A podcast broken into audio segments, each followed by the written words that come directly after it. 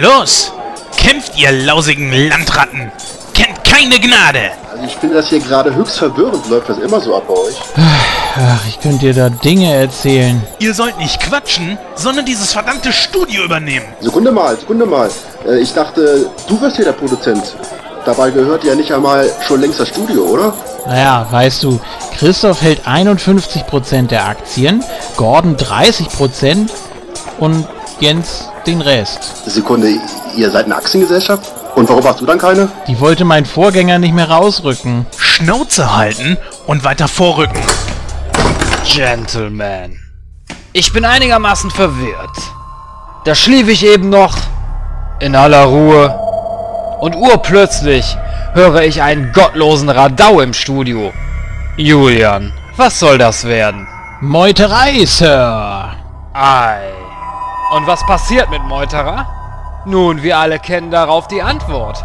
Meuterer hängen!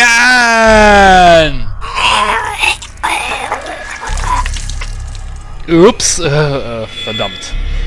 Ich muss dringend nochmal die Gebrauchsanweisung von diesem blöden Schwert durchlesen.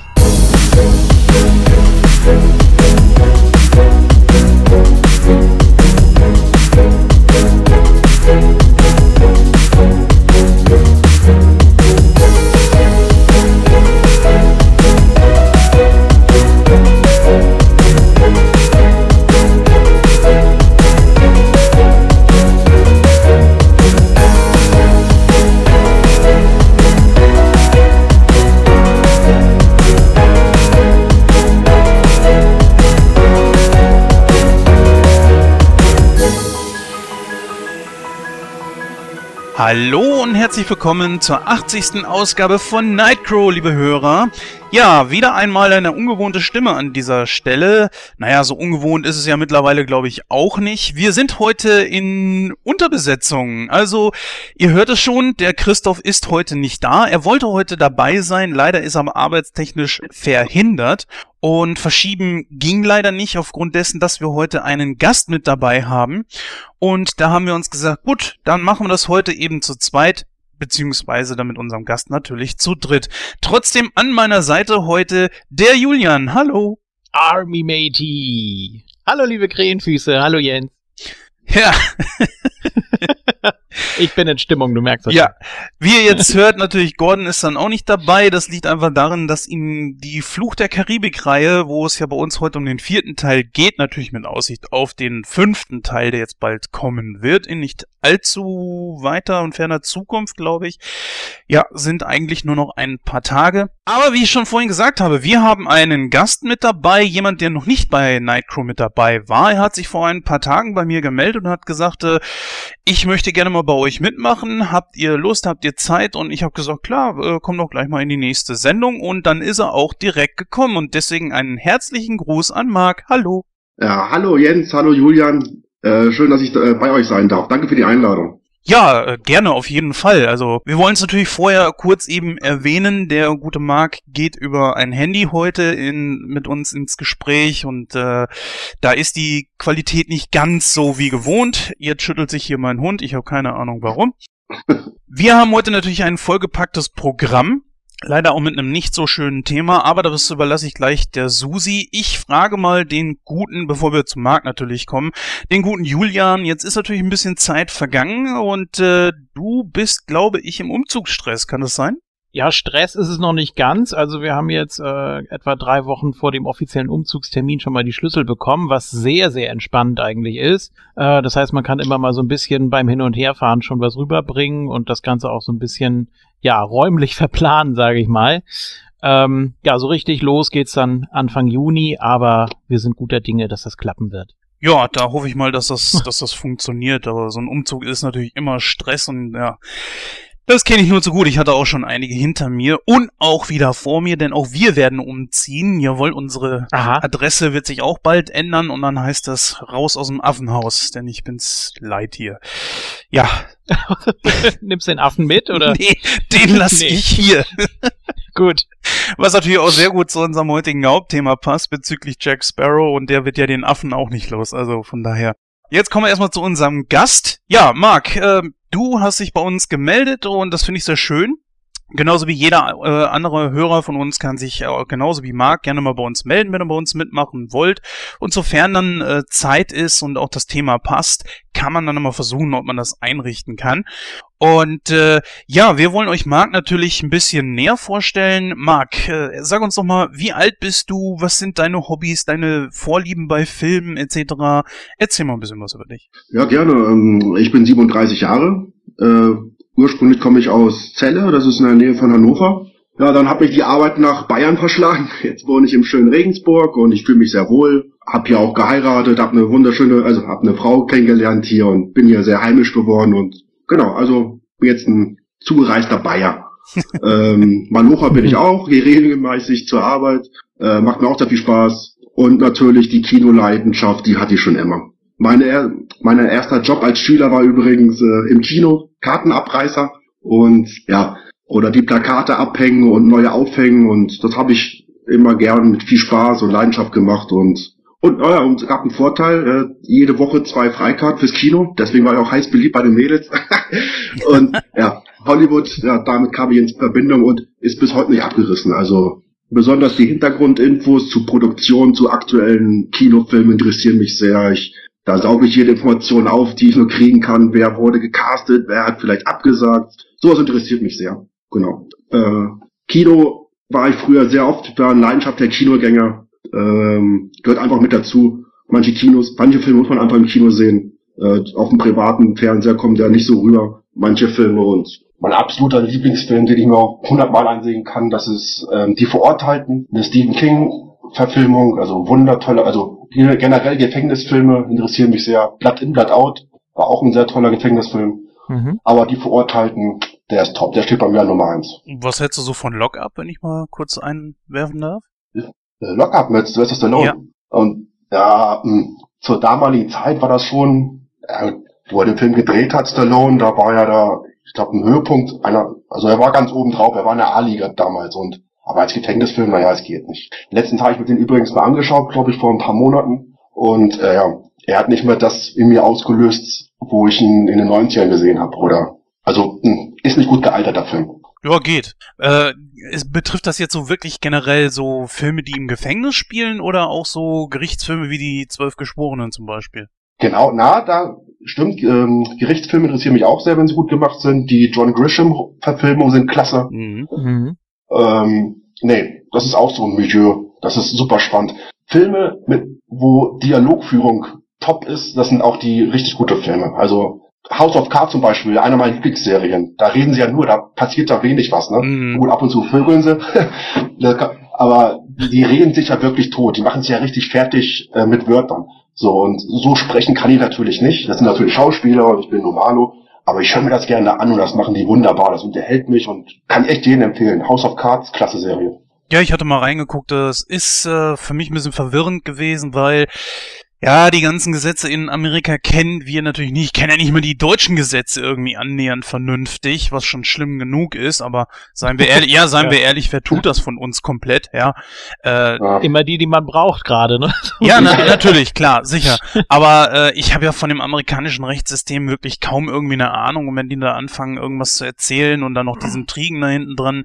Mich hat die Serie nicht verloren, aber sie war für mich ein bisschen zu schwierig. Sie ist aber nicht schlecht, das muss muss man sagen. Wie viel hast du die, nur die Erststaffel die angeschaut und dann nach ein paar Folgen dann Interesse verloren oder wie kam das zustande? Nach vier Folgen, nee, ich hatte einfach ausgemacht und irgendwann, ich weiß nicht, ist, ist nicht im Gedächtnis geblieben. Es ist, äh, ich hatte zu dem Zeitpunkt noch eine andere Serie angefangen, nämlich Orange is the New Black. Und, naja, guck mal, da äh, sind wir wieder bei dir, ne? ist zwar mehr eine Frauenserie, aber die ist, die ist nicht schlecht und die hat mich da ein bisschen mehr gezogen. Ja, die habe ich mir dann bis zur dritten Staffel mit meiner Frau zusammen angeguckt. Ja. Da fällt mir übrigens ein, ähm, äh, Flucht von Alcatraz mit Clint Eastwood, auch ein ganz toller Film. Spielt auch im Gefängnis. Hm, den habe ich nie gesehen. Hast du den gesehen, Julian? Nee, leider nicht. Oh. Äh, Aber der ist, der ist auf jeden Fall toll, also den kann ich auch, der ist gut. Ja, ähm, dann wollte ich dich gerade nochmal fragen, äh, wie es bei dir mit Prison Break aussieht. Prison Break, äh, fand ich am Anfang gut, ich kenne die Serie, ich glaube damals gibt's auch ja. RTL. Ja, ähm, genau. Die Geschichte mit der Tätowierung am Rücken, um dann seinen Bruder rauszuholen, also die, die Story dahinter, die fand ich klasse. Hab's aber nicht bis zum Ende geguckt. Ich weiß nicht, ob er es geschafft hat oder wie er es geschafft hat. aber das hatte mehr so ja, mit Soap, also naja. Ja, hat sich auch ein bisschen gezogen. Es waren ja sehr, sehr lange Staffeln eigentlich, ne? Ja. Aber was ich ganz positiv fand, dass die Staffeln, also vier sind ja bisher rausgekommen, die fünfte, ich weiß gar nicht, ob die überhaupt schon läuft oder ob die jetzt erst rauskommt. Fünf Staffeln? Äh, ja, die sind in sich abgeschlossen. Also es gibt da unterschiedliche äh, Schauplätze, sage ich mal, und äh, Szenarien und deswegen ist das eigentlich ganz praktisch so zu gucken. Also man muss nicht alles hintereinander weggucken, sondern du kannst dir die erste Staffel äh, zu Ende angucken und denkst dann, ja, okay, da ist jetzt erstmal die Geschichte zu Ende erzählt und dann geht's aber noch weiter. Ne? Also Aha. kannst du ja dann irgendwann vielleicht nochmal fortsetzen. Ja, gerne, ja, danke für den Tipp. Ich überlege gerade, wie der, wie der hieß hier mit äh, Christopher Lambert. Ähm, ah, The Fortress. Ja, genau, Fortress. Ja. Äh, ja, ja, auch völlig weit hergeholt, ne? Ja. Also wo seine Frau äh, schwanger ist und die dürfen aber keine Kinder mehr kriegen und dann äh, wird sie verhaftet und er holt sie mhm. raus oder beziehungsweise wird dann auch mit verhaftet gleich und dann wird sie aber sowas wie die Konkubine von dem äh, Gefängnisdirektor da, also ja. das ist völlig absurd eigentlich. aber ich fand den damals so mit 15, 16 fand ich den ganz witzig. Ja, tue ich auch, ja. Aber gut. Gibt's ja sogar Nein, einen zweiten Teil von, also das ist ja echt ja. heftig. Aber der soll nicht annähernd so gut gewesen sein wie der erste. Obwohl der erste, hm, naja, ist jetzt auch nicht so. Ich glaube, ich habe den einmal gesehen. Ja, bei mir hat sich jetzt die letzten Wochen auch nicht sonderlich viel entwickelt. Ähm, deswegen würde ich jetzt einfach mal sagen, wir geben dann mal an die gute Susi, die uns das Programm von der heutigen Sendung vorstellt. Bitteschön.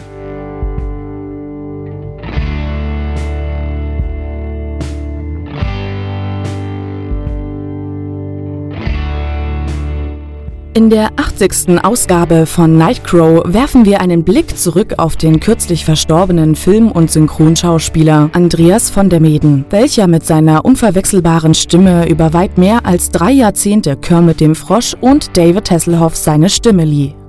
In unserem Hauptthema geht es heute um den vierten Teil der Pirates of the Caribbean-Reihe. In einem ausgedehnten Review erfahrt ihr, warum der Film, trotz dass er finanziell der erfolgreichste aller Teile war, bei uns so schlecht wegkommt. Ferner werfen wir in Kino aktuell einen expliziten Blick auf die Filme King Arthur, Legend of the Sword, Attraction und Get Out. Warum ausgerechnet der letztgenannte für großen Gesprächsstoff sorgte, das erfahrt ihr nun in der 80. Ausgabe von Nightcrow, der Filmcast.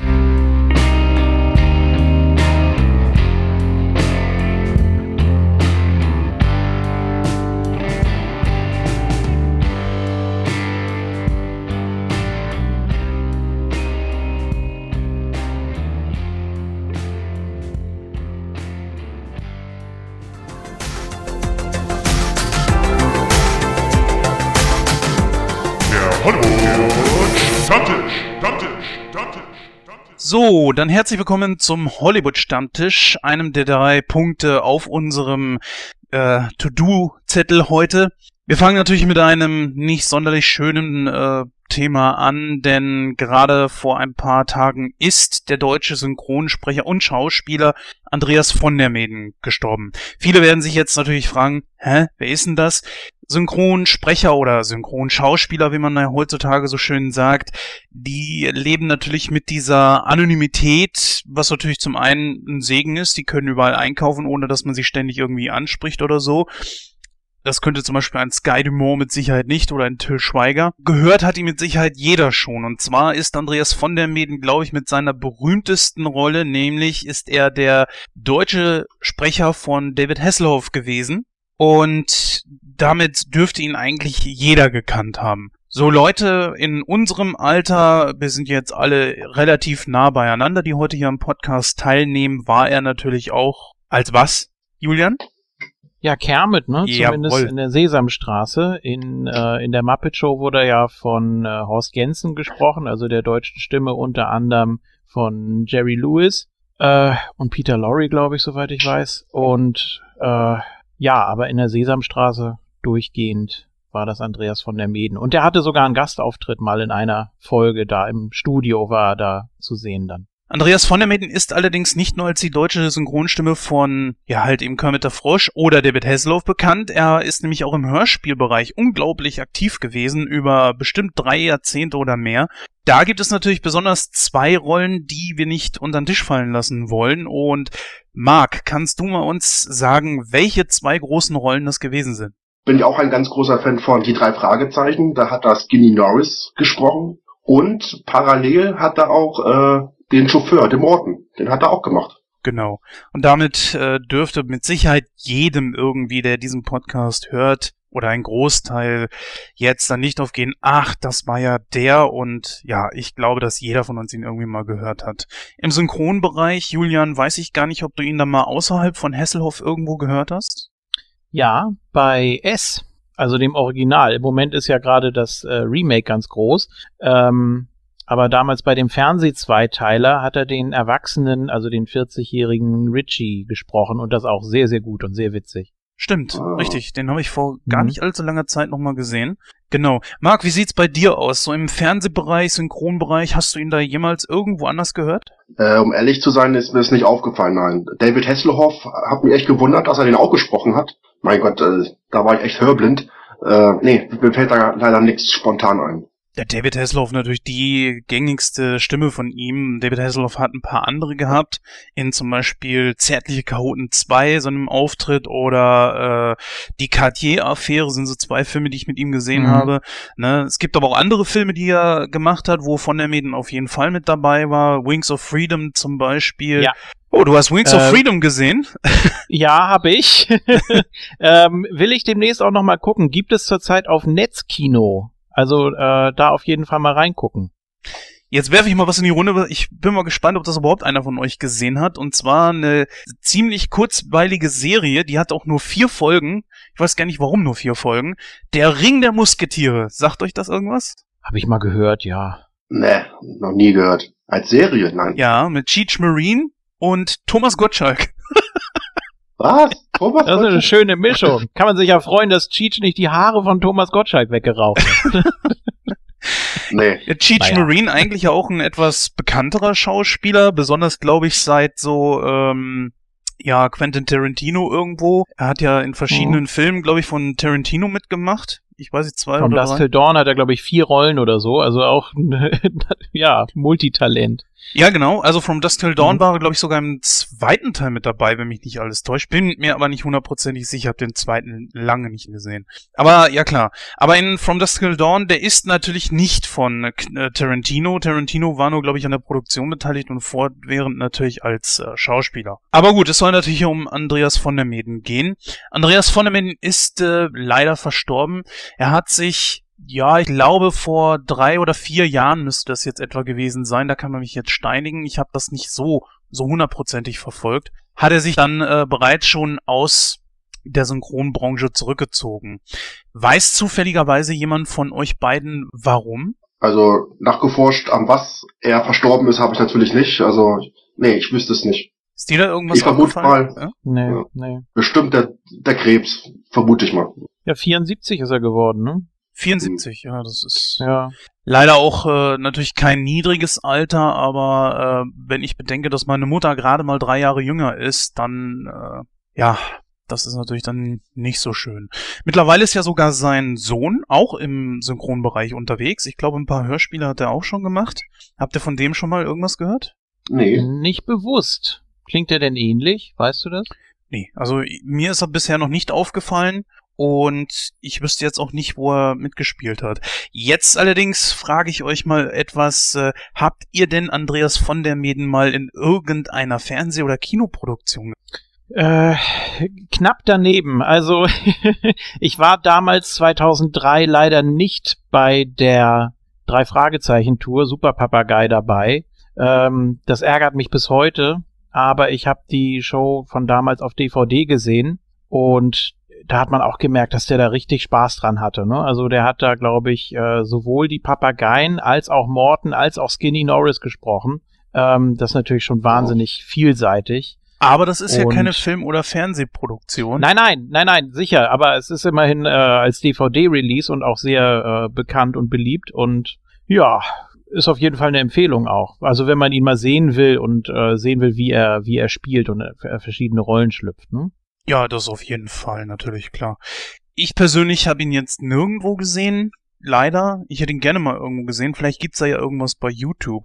Marc, wie sieht's bei dir aus? Hast du ihn mal in irgendeiner Fernseh- oder TV, also entweder in der TV- oder Kinoproduktion gesehen? Nein, nein. Äh, lange Zeit wusste ich gar nicht, ähm, ja, wie das Gesicht der, hinter der Stimme eigentlich ausschaut, der Mensch. Erst so nach einer Zeit googelt man mal rum, aber ich wüsste jetzt, wenn er mir jetzt über die Straße äh, laufen würde, äh, ich würde nicht erkennen. Also, nee. Ich wüsste auch nie, wo er mitgespielt hat. Wenn ich tippen müsste, dann würde ich sagen, in einer ja, ARD oder ZDF-Produktion, Tatort vielleicht, in den ja, zu Schimanski-Zeiten, vielleicht, wenn er, also ich wüsste jetzt nichts. Das wäre mein Tipp. Ja, er war auch mehr, glaube ich, so im Theaterbereich dann zu finden, aber ah. ja, natürlich hauptsächlich so äh, Synchronisation und natürlich Hörspiel. Ja, welche Kindheitserinnerungen verbindet ihr mit Andreas von der Meden? Ja, sehr schöne, ne? Also ich äh, bin mit der Sesamstraße aufgewachsen und äh, ja, war dann praktisch, äh, ja, weiß gar nicht, fünfmal die Woche lief die ja. Also mittwochs bis, nee, gar nicht wahr äh, Sonnabends bis Mittwochs, jeden Abend 18 Uhr. Drittes Programm, da, da wächst man dann mit auf, ne? Und das ist dann natürlich eine schöne Tradition. Und man, äh, ich, ich fühle mich auch sehr verbunden da, den alten Sprechern und natürlich auch, äh, also nicht nur den Puppen, sondern auch den Stimmen dahinter. Und die haben ja auch alle einen sehr großen Wiedererkennungswert äh, gehabt, ne? Also die alten Figuren, Ernie, Gerd Dufner und Bert Wolfgang Kieling und so weiter. Also das sind alles schon Stimmen, die man, die man zuordnet, ne? Und die dann auch, ja, auf die man sich dann fast täglich freuen kann.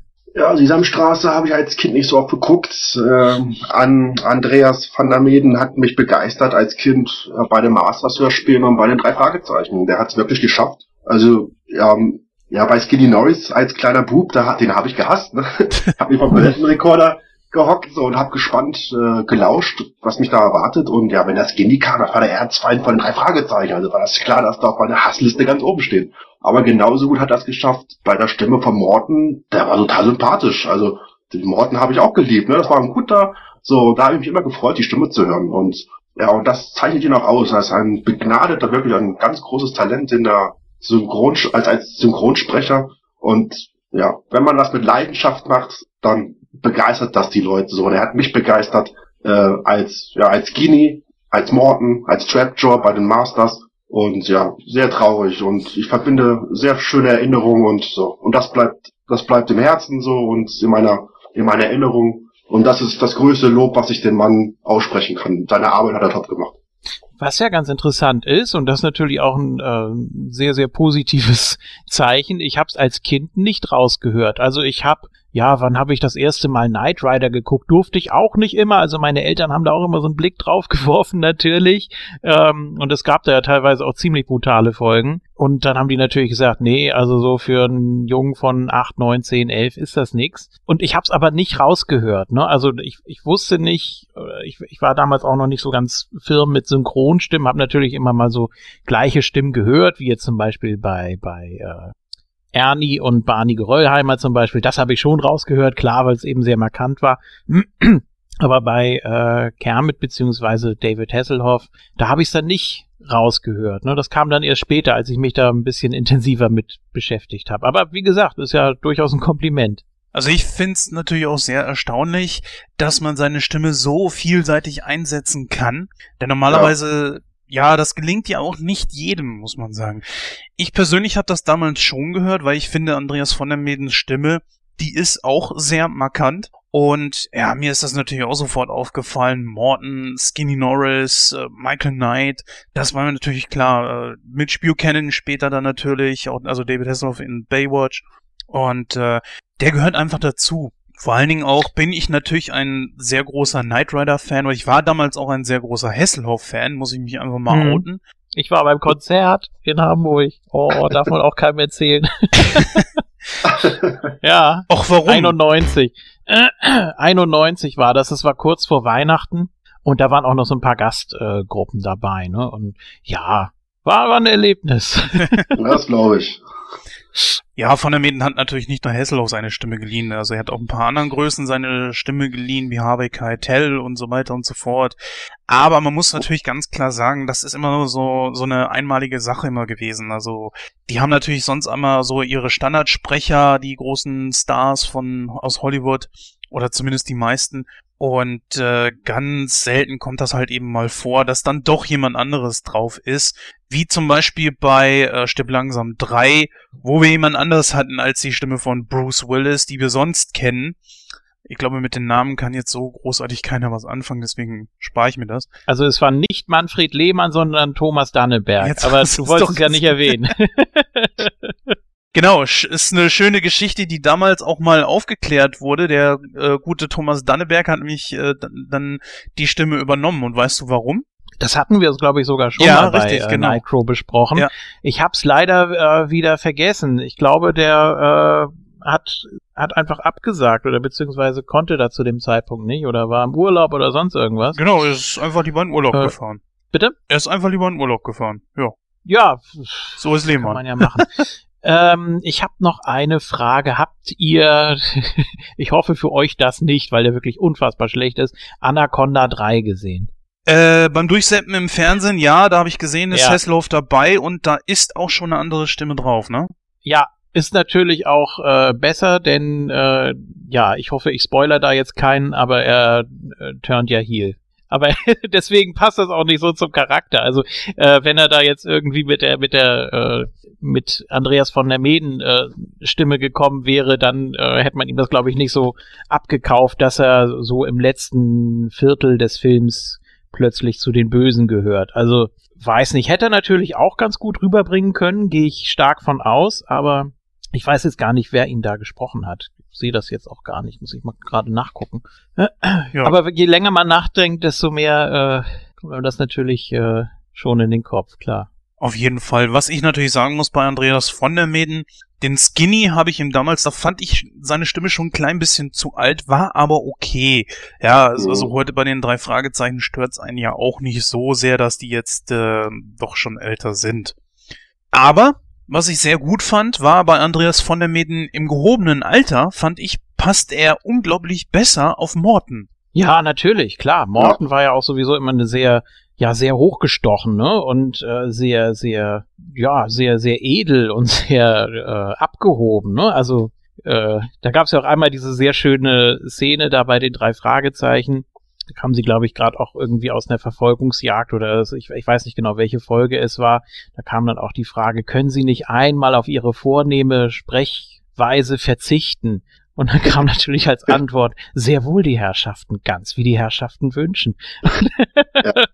Ja, es funktioniert dann eben nicht. Ne? Also er konnte da auch nicht so raus aus der Rolle. Und äh, es ist natürlich schon schon toll, wenn man da, der hat die ja auch äh, andauernd gerettet, ne? Darf man ja auch nicht unterschlagen. Also Ja, er war natürlich kein kein Actionheld, kein klassischer, aber das das hat schon immer Spaß gemacht, ihm zuzuhören und auch so diese kleinen Dialoge und dann auch wenn auch wenn die drei so ratlos waren und dürfte ich den Herren den Vorschlag machen, dass ja Warum nicht gleich so? Das ist die Lösung, ne? Also das ist schon, das ist schon toll. Es war eine, war eine tolle Rolle. Ja. Der Gentleman, ja. Ja, genau. Deswegen fand ich, dass es kam das bei sei- beim gehobenen Alter von von der Meden einfach besser rüber. Ja, Mhm. Da gut, wo er dann später natürlich enorme Schwierigkeiten hatte, Skinny zu sprechen, ne? ja, dieser Gauner, ne? Immer so, äh, ja, immer so dieses, äh, so, so, richtig, so richtig dreckig, ne? Und der hat die ja auch ständig äh, verarscht und hat da immer irgendwie versucht, die irgendwie auszutricksen oder zur Verzweiflung zu treiben und dann immer so dieses, äh, so, so, so wirklich, so wirklich ekelhaft, ne? Aber trotzdem so eine leichte Grundsympathie klang da natürlich auch mit raus, ne? Wenn man wusste, wer, wer dahinter steht, ne? Ja, auf jeden Fall. Bei den drei Fragezeichen kann ich den drei Jungs da auf jeden Fall so Andreas Fröhlich, Jens Babritschek und äh, na, wie heißt er? Oliver Oliver Rohrbeck. Rohrbeck, danke. Den kann ich, äh, die sind ja jetzt so um die 50, immer noch gut abkaufen, dass sie so Teenager im gehobenen, ja, späten Ja. Zehnerbereich sind, so 18, 19 Jahre alt und das, das geht noch, weil sie auch noch versuchen, das so klingen zu lassen. Bei Andreas von der Meden war ab einem best- bestimmten Zeitpunkt einfach vorbei, weil dann die Stimme so sehr gealtert ist. Da, wie gesagt, passte er mehr auf Morton für mich als wieder noch auf Skinny Norris und dann ging's einfach nicht mehr. Ich bin bei den drei Fragezeichen jetzt leider auch mit den neueren Folgen so nicht mehr so firm, weil die letzten drei Jahre ich mir kaum irgendeine Folge gekauft habe. Und weil ich einfach mehr so das Podcast hören für mich entdeckt habe und das Oberhand gewonnen hatte. Ich weiß nicht, ob, ähm, da können mich dann natürlich die Hörer gerne kon äh, kontrollieren, ja, korrigieren. Aha, was machst du denn da? Können Sie mich natürlich gerne korrigieren, aber ich glaube, dass er damals an Skinny Norris auch schon abgegeben hatte, bevor er dann letztlich auch Morton abgegeben hatte. Bin mir nicht hundertprozentig sicher, aber so in der Richtung habe ich es, glaube ich, irgendwo mal gehört. Äh, ganz kurz noch, ganz kurz noch, es, ich, es ist mir völlig äh, entgangen, aber ich habe den Film tatsächlich gesehen. Hop, kennt ihr Hop? Das ist so wie Polar Express, Mhm. nur mit Ostern. Ja, habe ich Äh, gesehen, ja.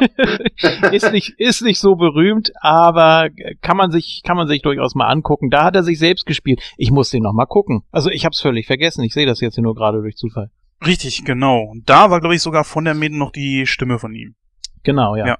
Ist ja auch so ein, Hop ist so ein, so ein äh, Osternfilm, kann man sagen, ne? Ja, genau. Also Ja. wie gesagt. Ach so, und hier äh, Sharknado 3 und 4. Ich habe den dritten tatsächlich gesehen und Äh, äh, na, ja, na, wir wollen positiv über die Sachen reden. Ja, Jetzt komm ich nicht weiß. so Scheiß. aber lass ihn lass ihn doch. Ja gut, da wurde auch nicht mehr von äh, von der Mäden gesprochen, aber ja, kann man kann man ja mal erwähnen, ne? Also es ist schon und du hast natürlich äh, schon erwähnt letztes Mal, dass er in Guardians of the Galaxy 2 von Stefan Friedrich, also Jim Carrey, Vince Vaughn unter anderem, John Turturro äh, gesprochen wurde. Ja, liebe Hörer, das ist leider dann äh, das traurige Thema heute. Wir konnten einige Male ein bisschen lachen. Wir haben uns mit Freude heute an Andreas von der Mieten und seine Arbeit zurückerinnert.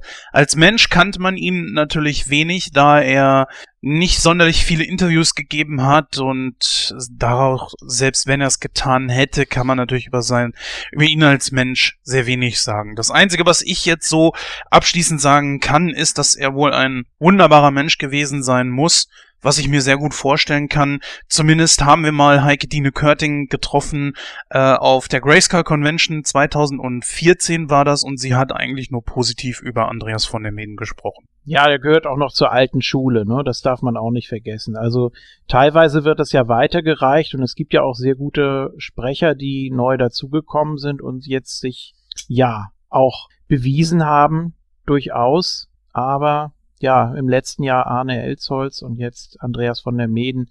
Das ist schon ein harter Schlag für uns alte Hasen Mitte, Ende 30. Genau, deswegen werde ich mir wahrscheinlich auch demnächst mal wieder ein paar Folgen Knight Rider angucken.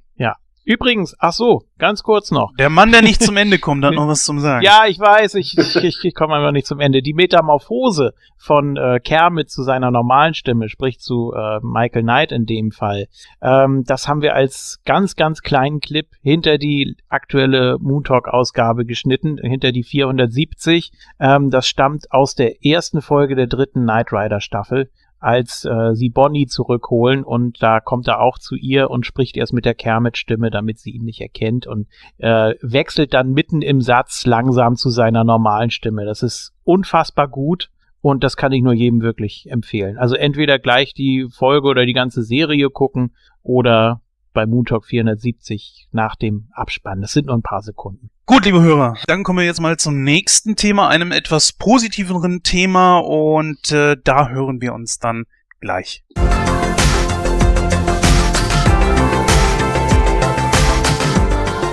Hollywood Stammtisch. Stammtisch.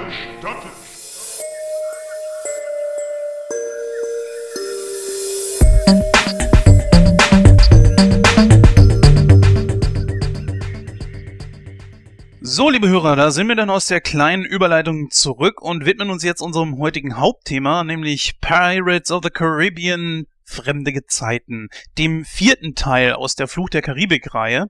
Genau genommen heißt dieser Film im Original On Strangest Tides. Ja, ich überlasse es jetzt mal dem Julian, meinem Part zu übernehmen. Würdest du uns bitte vorstellen, worum es in dem Film geht? Als der gefürchtete Pirat Blackbeard herausfindet, dass sein naher Tod bevorsteht, macht er sich auf die Suche nach der Quelle der ewigen Jugend, um seinem Schicksal zu entgehen. Jack Sparrow, welcher zuvor noch seinen alten Kumpel Gibbs vor dem Galgen retten konnte, gerät als Gefangener auf die Queen Anne's Revenge dem Schiff des legendären Piraten.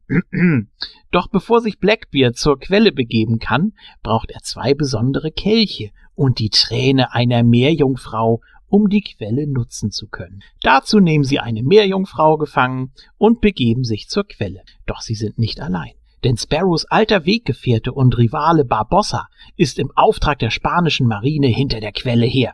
Was jedoch keiner von ihnen weiß, ist die Tatsache, dass die Quelle nicht direkte Unsterblichkeit verleiht, sondern eine andere Person dafür ihr Leben lassen muss, dessen Lebensjahre man dann erhält. Viel Spaß! Sehr schön. Bravo. Also damit kannst du in jedem Hörbuch landen. Das Ja. hast du sehr schön gemacht. Sehr schön, ja. Ja, nur, ich hätte ja jetzt auch irgendwie abschweifen können hier, dass die, dass die Meerjungfrau da äh, so komisch transportiert wird und dann auch irgendwann Cyrena genannt wird und so. Aber das wollte ich nicht. Das weiß ich zwar, aber ich wollte keine Hintergrundinformationen da jetzt noch mit raus. Ist auch egal, damit ich mich nicht um Kopf und Kragen, um, um, um Kopf und Kragen vor allem rede, so wie ich das jetzt mache, werde ich äh, das vielleicht das nächste Mal machen. Ich habe jetzt auch den Film übrigens erst verstanden. Okay. Das ist natürlich nicht sonderlich positiv gegenüber.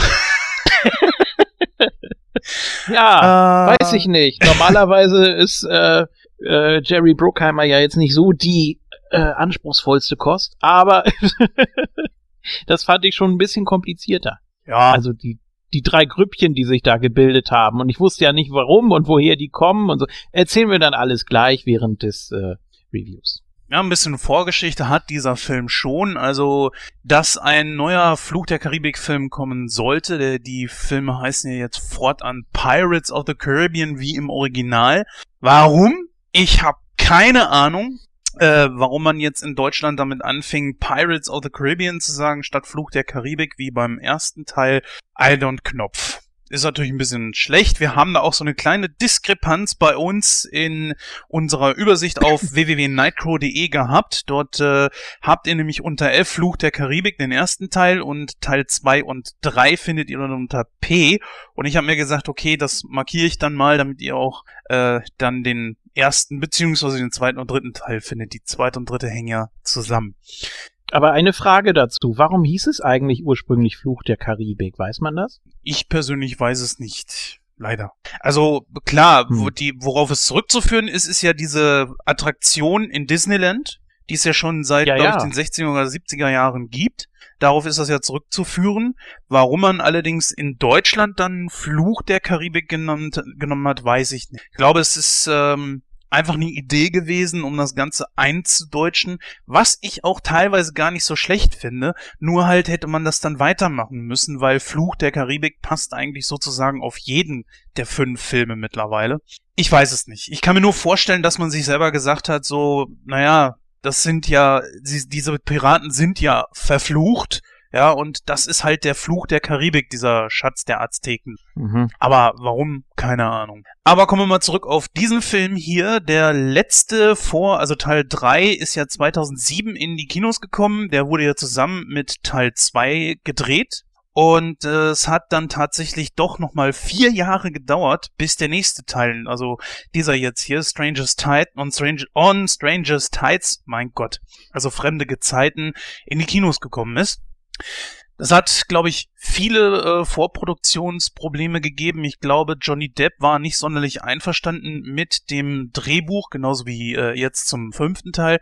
Und ja, Kira Knightley beziehungsweise Orlando Bloom haben ja schon von vornherein gesagt, sie machen da nicht mehr mit. Was natürlich umso schlimmer war, weil das merkt man an äh, fremde Gezeiten umso mehr. Wir haben jetzt äh, dieses Mal eine ziemlich zusammengestauchte Besetzung. Lediglich vier Leute aus den vorhergehenden Filmen sind wieder mit dabei, und zwar Johnny Depp, als Jack Sparrow, Geoffrey Rush als Hector Barbossa, leider mal wieder, dazu komme ich aber gleich. Äh, dann haben wir äh, Kevin R. McNally als Gibbs wieder mit dabei und als ganz, ganz kurzen Cameo-Auftritt Keith Richards als Captain Teague, den kennen wir ja schon aus dem dritten Teil. Ansonsten ist gar keiner von der alten Besetzung mehr mit dabei.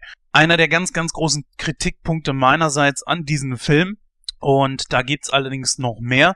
Wir haben das erste Mal einen anderen Regisseur mit dabei. Es ist nicht wie in den Vorgängerfilmen Gore Verbinski gewesen, sondern Rob Marshall. Und Rob Marshall wird allerdings im fünften Teil ebenfalls ausgetauscht werden durch Joachim Running, äh, Joachim Running beziehungsweise Aspen Sandberg. Warum? Ich glaube, das liegt auf der Hand. Aber ich finde, eigentlich wäre Gore Verbinski besser gewesen. Also, dieser Film stammt aus dem Jahr 2011, der letzte aus dem Jahr 2007. Ihr merkt, da sind vier Jahre dazwischen. Und das hatten wir nicht einmal zwischen Teil 1 und 2. Problem an der ganzen Geschichte ist natürlich, äh, Teil 3, 2 und 1 haben unglaublich viel Geld abgeworfen. Dass ein vierter Teil kommen würde, war eigentlich klar. Nur brauchte man dann natürlich auf jeden Fall mindestens Johnny Depp für. Und der hat dann von vornherein immer wieder gesagt, nee, ich will nicht. Dabei stand allerdings das Drehbuch zum vierten Teil bereits schon fest, als äh, Teil 3 in die Kinos kam. Ja, und äh, da haben dann sowohl Rob Marshall als auch Johnny Depp gesagt, Leute, ist nicht so hundertprozentig mein Ding, ändert da mal was dran und dann wurde das Drehbuch halt eben zurückgegeben und äh, auch geändert. Ursprünglich war auch dieser äh, Plot ein Buch von jemand anderes, der das an Disney verkauft hat und die Hauptfigur wurde dann mit Jack Sparrow ersetzt und ja, so kam dann, halt, dass ein paar Änderungen vorgenommen wurden. Ähm, ja, und dann ist jetzt diese Geschichte raus entstanden, die wir jetzt heute kennen und jetzt gleich auch besprechen werden. Ja, ich glaube, wir können uns das relativ sparen, hier die alten Haudegen äh, zu beleuchten, weil Johnny Depp als Jack Sparrow, Geoffrey Rush als Barbossa und Kevin R. McNally als Gibbs weiß ich nicht, haben wir ja schon gemacht und äh, vielleicht kann man, im, ja gut, gehen wir mal ganz kurz drauf ein.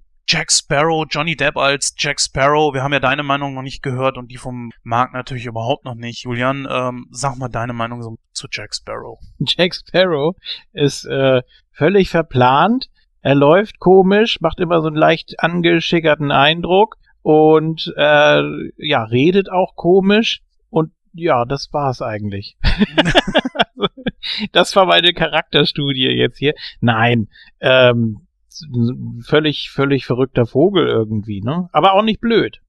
Das stimmt, also er kann kämpfen und was weiß ich alles. Mhm. Also was mich damals immer nur so gestört hat, ist, dass viele mit äh, dem Thema schwul ankamen. Oh, das will ich nicht gucken, ein schwuler Pirat. Ähm, da ist er ja offensichtlich nicht, ne? Aber äh, definitiv nicht. Ja, es, es, es sieht natürlich schon so leicht danach aus oder soll vielleicht auch so ein bisschen, ja, wie soll man das umschreiben, tuckig aussehen oder ich weiß es nicht. Äh, da, da kommt er ja auch nicht raus aus der Rolle. Aber so, er soll natürlich auch sehr chaotisch rüberkommen. Oder vielleicht ist es auch nur eine Finte, weil er ja eigentlich auch äh, ziemlich gut im Voraus planen kann oder Dinge auch gut voraussehen kann. Ne? Denkt man so gar nicht auf den ersten Blick. Das stimmt, ja. Wie ist es denn deine, dein Eindruck, Mark, von Jack Sparrow? Ja, ähnlich wie bei Julian. Also Jack Sparrow, der, ja, wer kennt ihn nicht? Also wenn ich zehn Leute fragen würde, kennt ihr den Mann, äh, kennt ihr die Figur, dann würden glaube ich von zehn, neun Stück, äh, ja klar, kenne ich. Der, der schlug ein mit Teil 1 wie eine Bombe. Ähm, tuckig, ja, ich würde ich würd eher sagen, er ist ein bisschen metrosexuell angehaucht für mich. äh, er verpackt das aber gut mit seinem Charakter, mit ähm, bisschen tollpatschig. Ja, er, ist, er kommt sehr sympathisch rüber. Ähm, damit punktet er beim Zuschauer. Äh, ja, bei mir natürlich auch. Äh, er redet natürlich total lustig. Äh, dieses altmodische, romantische äh, als Pirat, das ist irgendwie so ein Widerspruch, aber es passt total zu ihm. Und ja, seine Lockenmähne erinnert mich immer an, an die Predator-Filmfigur äh, mit seinen Rasterlocken. Äh, aber na, ich, ich finde die cool, aber naja, mit den Teilen mit zwei, drei und vier, irgendwann hat man sich übersehen mit der Figur. Und was die Gags angeht, am ersten Teil hat's funktioniert, die haben gezündet bei mir, ich habe herzhaft gelacht und amüsiert. In den späteren Filmen, ja, ist es für mich irgendwie immer das Gleiche, was er da macht, dieses tollpatschige und irgendwann geht's mir auf die Nerven, also ich kann's da nicht mehr sehen.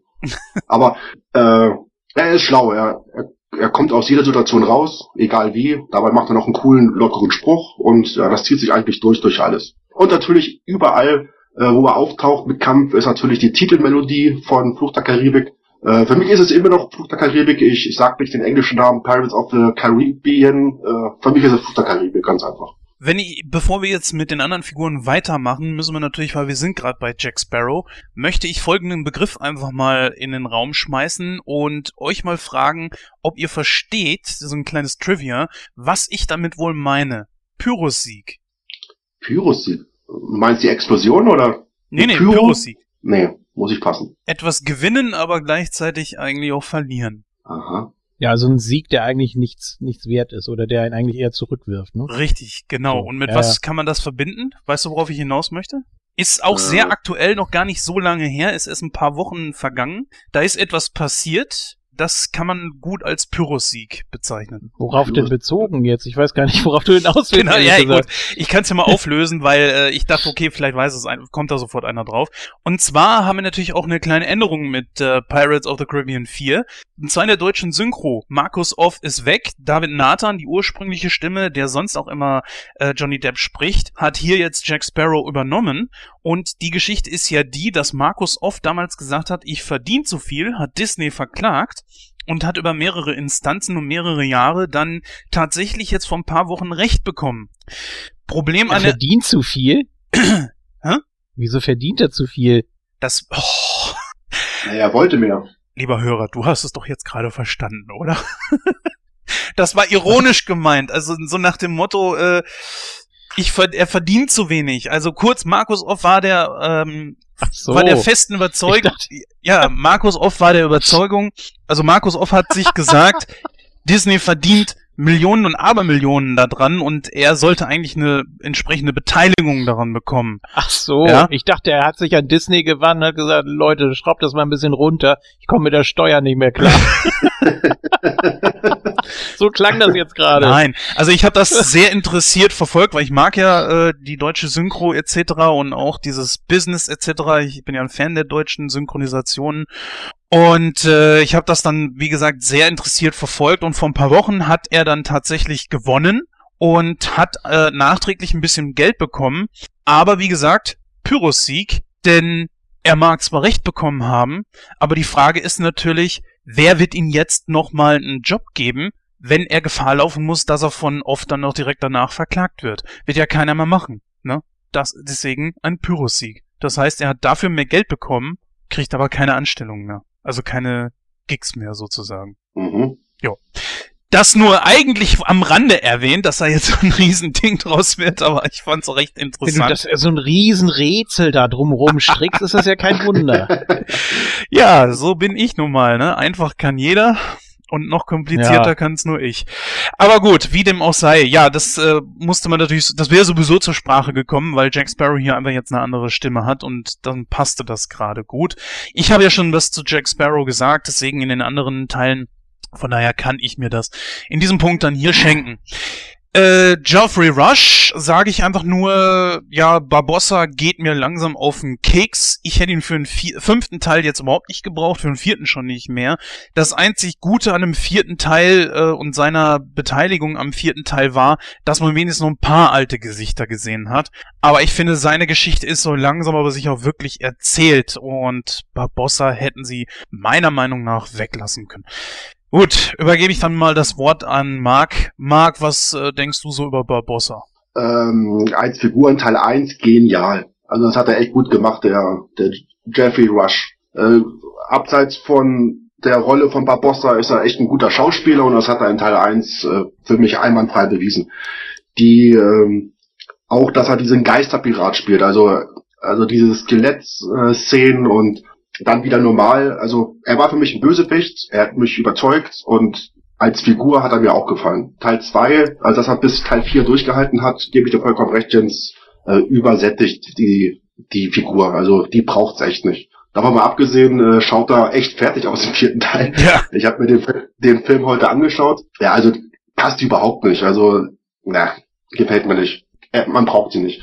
Julian, siehst du das genauso?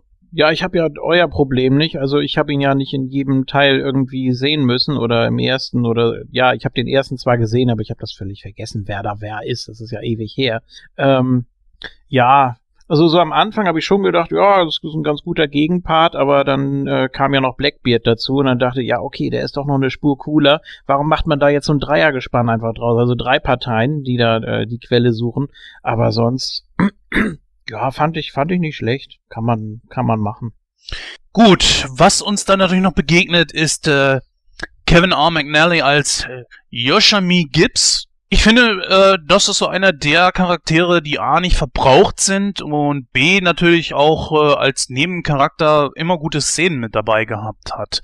Äh, Gebe ich dir recht, Jens. Also ähm, die Gibbs-Rolle ist, daran habe ich mich nicht übersehen. Ich freue mich immer, wenn ich ihn, äh, wenn er auf dem Bildschirm zu sehen ist. Äh, wie große Action-Szenen hat er nicht. Also ich kann mich jetzt an keinen Kampf erinnern, wo er aktiv jetzt mitwirkt, außer in so einen Massenszenen auf dem Schiff, wo sie sich dann bekämpfen. Aber also einzelne Szenen für sich, für ihn alleine, hat er selten. Dadurch kommt die Übersättigung für mich nicht in Frage. Und als Sidekick äh, zu Jack Sparrow ähm, ist er optimal besetzt. Gefällt mir ganz gut. Julian. Ja, würde ich auch so sehen. Er war jetzt nicht allzu sehr im vierten Teil zu sehen. Ähm, nicht, nicht allzu lange Szenen vor allem, aber immer so ganz wichtige Schlüsselszenen auch für, für Jack Sparrow. Also bevor das da irgendwie, ja, bevor er zu sehr abdriftete und sich da irgendwie so ein bisschen verloren hat, das war so ein bisschen sein Anker, ne? Oder ja, Sidekick passt, passt natürlich noch besser. Ähm, ich weiß ja nicht, wie es in den anderen Teilen aussieht, aber ich finde, das ist schon ein ganz nettes Gespann. Ja, er ist, er ist tatsächlich sowas wie ein Sidekick von Sparrow, kann man wirklich sagen. Ja, die beiden treffen ja immer mal wieder aufeinander und da kommen wir ja gleich noch drauf, äh, die Anfangsszene, wo Sparrow ihn da ja vor dem Galgen rettet. ja. Gut. Also ja, das kommt für mich auch so rüber, als pardon, die ganzen äh, Stresssituationen, die er da ja auch mit den Frauen hat und mit seinen Gegnern und so weiter. Also bei ihm kommt er auch so richtig zur Ruhe, habe ich den Eindruck. Ne? Also da ist es immer so ganz entspannt. Ja, was machen wir als nächstes? Ja, alles klar. Und äh, der scheint auch wirklich zu wissen, was in ihm vorgeht. Deswegen äh, passt das ganz gut so. Gebe ich dir recht, Julian. Das stimmt. Das, das stimmt wirklich. Ne? Also so eine echte Freundschaft eben. Ne? So. Keith Richards als Captain Teague, Julian.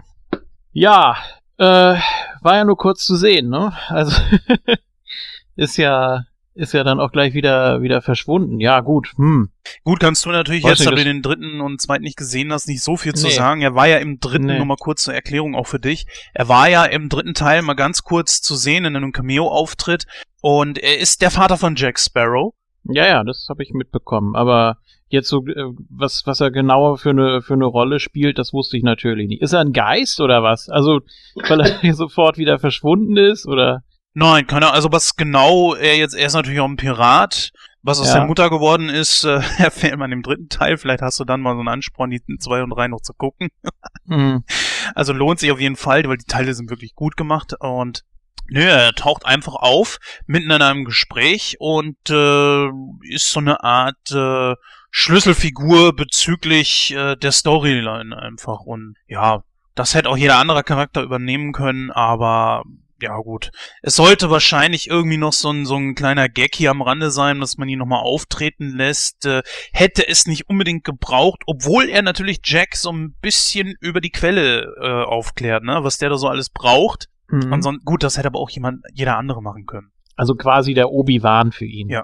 Ich fand's auch sehr Also- schade, weil ich äh, finde, gerade bei Fluch der Karibik sind die Charaktere, äh, geht es nicht nur auf, und das werden wir jetzt gleich in, in der Besprechung noch haben, äh, Fluch der Karibik ist mehr als nur Jack Sparrow. Wir haben ein, ein paar neue Leute dabei, und zwar den guten Ian McShane, den wir ja bald in einer neuen, ich glaube, Amazon- oder Netflix-Serie sehen werden.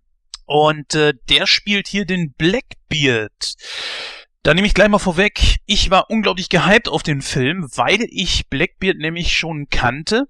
Und Blackbeard, da habe ich immer so den Film Captain Blackbeard Spukerschemme, der ja auch von äh, Disney ist, im Hinterkopf. Ähm, Gott war ich enttäuscht. also es liegt nicht an Ian McShane, also er kommt gut rüber als Blackbeard, aber ich denke mir einfach so, er ist einfach für mich falsch angesetzt. Ich habe einfach eine ganz andere Erwartung als von Blackbeard gehabt.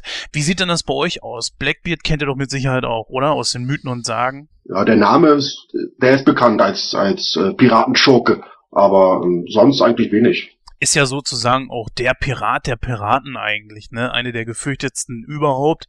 Und deswegen fand ich das auch ziemlich cool, weil es ihn halt wirklich gegeben hat. Ja, ich weiß nicht. Ich war doch schon recht enttäuscht. Wie war es denn bei dir, Julian? Ja, was heißt enttäuscht? Also ähm, ich musste natürlich erstmal mich orientieren, wer hat da überhaupt welche Rolle oder an welcher Stelle steht er jetzt, welche Hierarchie und dann, ja, okay, dann wusste man hier, Angelika ist die Tochter oder doch nicht und dann doch wieder. Ähm, und ähm, musste ich mich erstmal so reinfinden, ne? Und dann dachte ich auch so die ganze Zeit, sollte bei einem Blackbeard der Bart nicht auch black sein und nicht braun-grau irgendwie. So. Ja. Also da hätte man, da hätte man noch ein bisschen, äh, bisschen mehr vielleicht draufpacken können. Aber sonst ja, der, der, der ideale Bösewicht, ne? Also ohne da jetzt groß äh, vorwegzugreifen. Ja, ich weiß nicht. Das hat mich, hat mich natürlich nicht so abgeholt, weil ich da in der Materie auch nicht so drin war.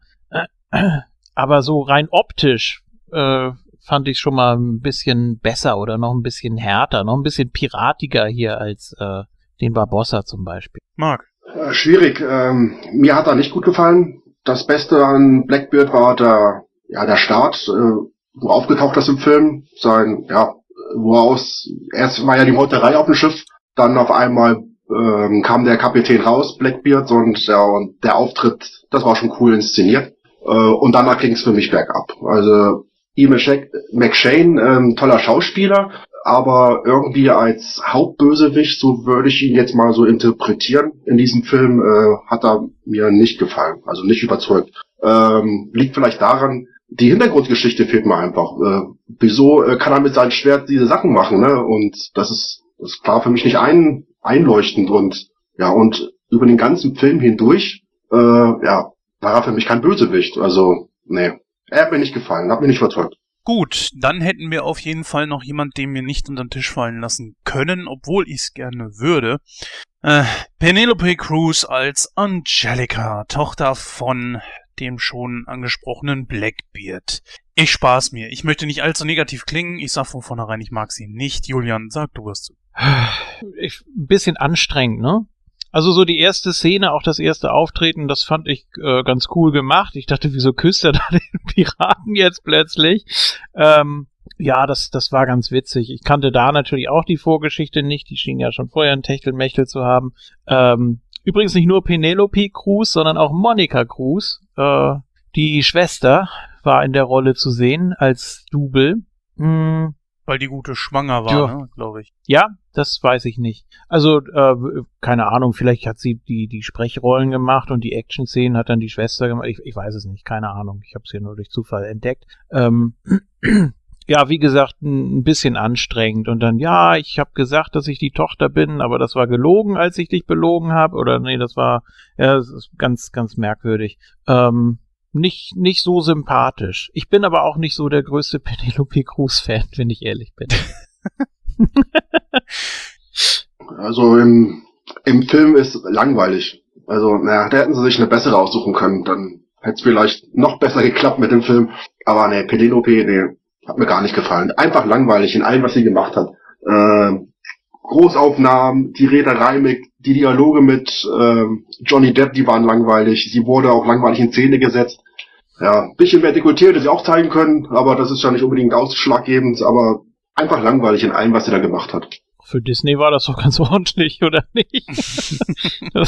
Ja, also, ja, also eine weibliche, als weibliche Hauptfigur in einem Film. So, da hübsch ist sie, muss man ja nichts, also sie ist nicht hässlich, aber sie bringt einfach nicht das rüber als, ja, als, als Hauptrolle. Also, nee, als weibliche. Versteht ihr, was ich meine? Also sie, deswegen langweilt mich das. Also sie ist, die Figur ist nicht gut geschrieben, finde ich.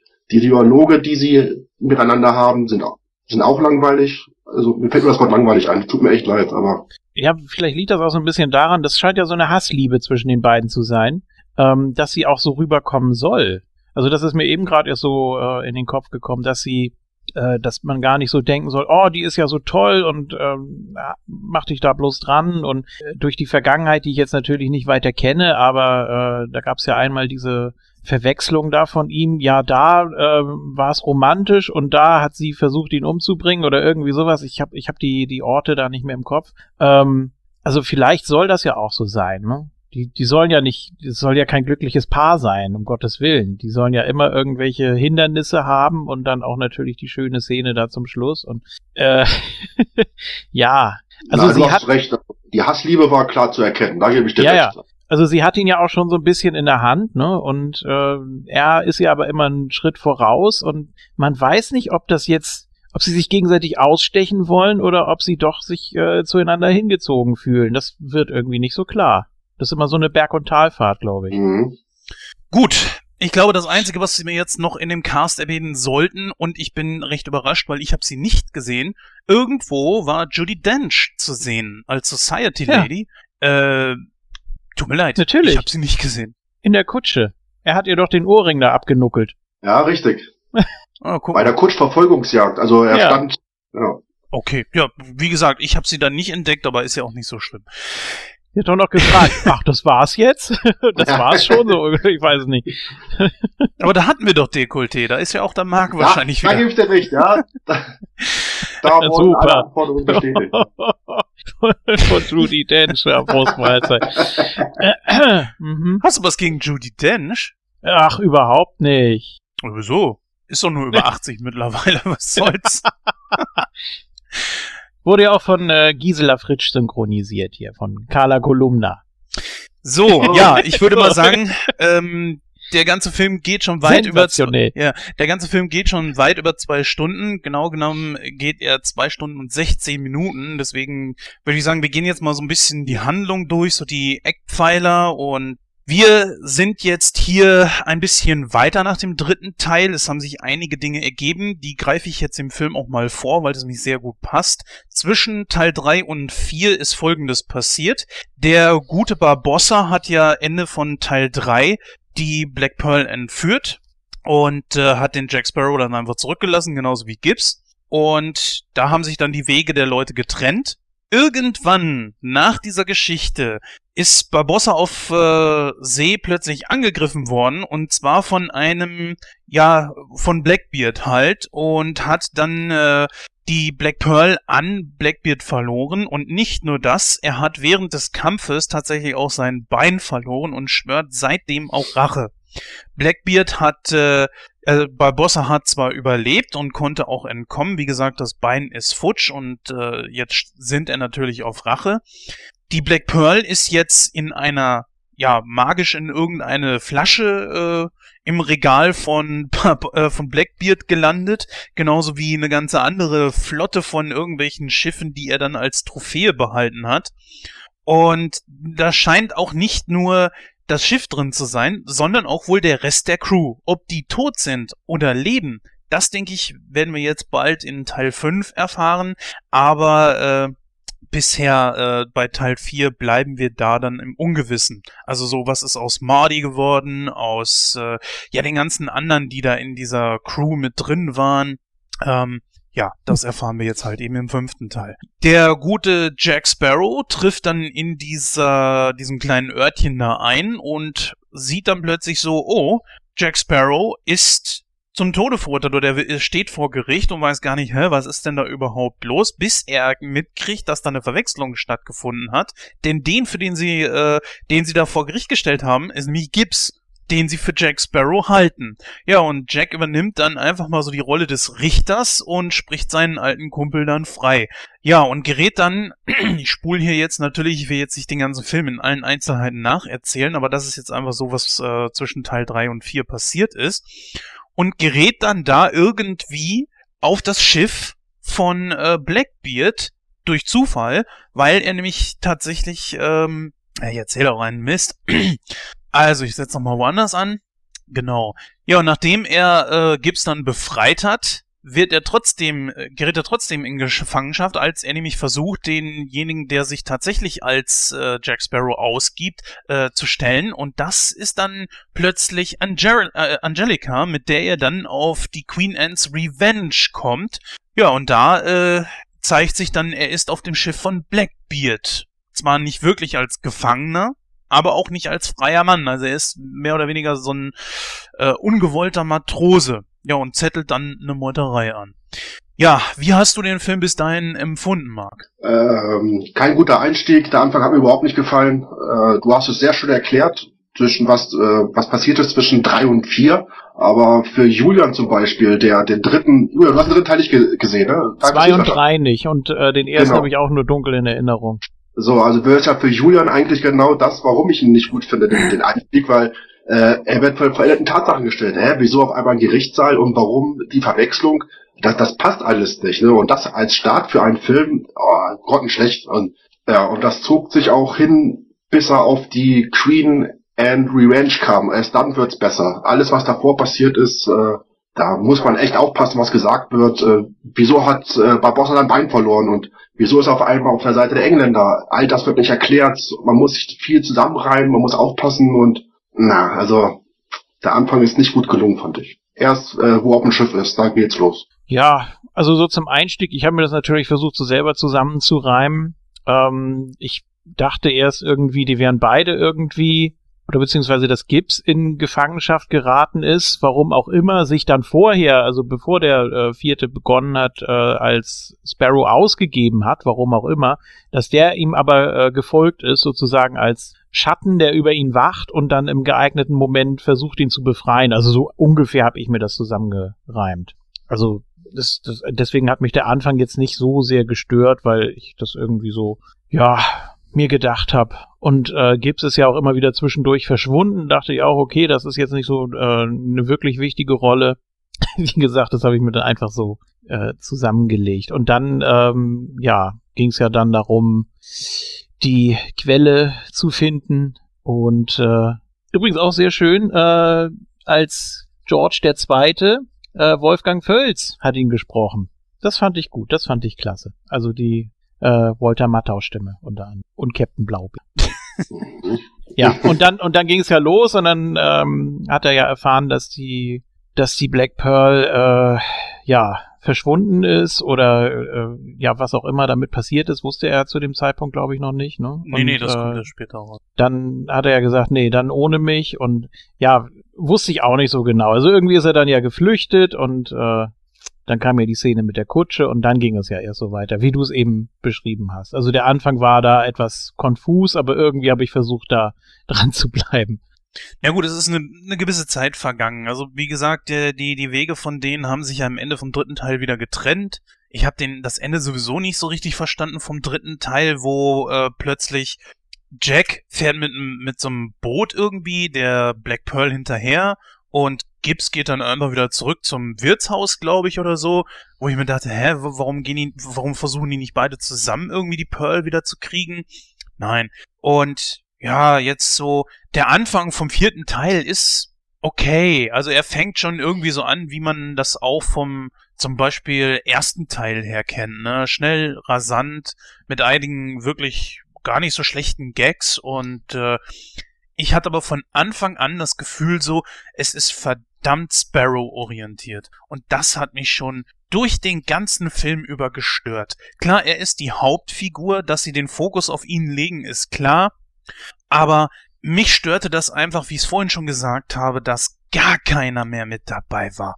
Und das ist für mich einfach nicht mehr Fluch der Karibik. Ich zum Beispiel, ich hätte, ich hätte das ganz anders gemacht, weil klar, du hattest jetzt keine Kira Knightley mehr mit dabei, Orlando Bloom ist nicht mehr mit dabei, aber dann, wenn man das schon so äh, große Verluste zu verzeichnen hat an wirklich namhaften und auch gar nicht so schlechten Schauspielern, dann finde ich, muss man doch irgendwie dafür sorgen, dass dieses Feeling, was man eigentlich von, von den vorhergehenden Filmen irgendwie hat, dass das irgendwie, ja, dass das, äh, Kompensiert wird. genau, dass das Oder- beibehalten wird. Ach so. Und das ist einfach genau das, was ich dabei einfach nicht verstehe.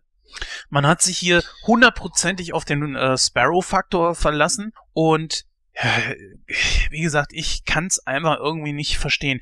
Ich habe Marty vermisst, ich habe Pintel vermisst, ich habe Ragetti vermisst, ja. Die drei hätte man doch irgendwo wenigstens auftauchen lassen können. Die hätten ja auch von dem Schiff runtertürmen können, bevor äh, Blackbeard die da in diese Flasche eingesperrt hat.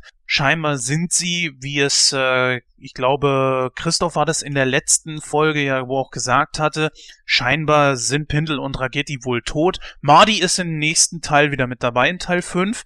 Das finde ich richtig geil, weil einfach aus dem Grund, dass äh, damit jetzt einmal wieder ein paar Leute zurückkehren, die man eigentlich auch schon kennt und die cool waren. Ja, und äh, das ehrlich gesagt finde ich sehr, sehr schade die Gags so, was weiß ich jetzt hier, dieses Hängen am Kronleuchter mit diesem Cremetörtchen, Oh was ich da reinpfeifen wollte und so weiter, das war okay, das war Jack Sparrow irgendwie, das, das konnte man erwarten, äh, natürlich auch ein bisschen leicht überzogen, aber dann darf man keinen der anderen Filme. Siehst du das anders, Julian?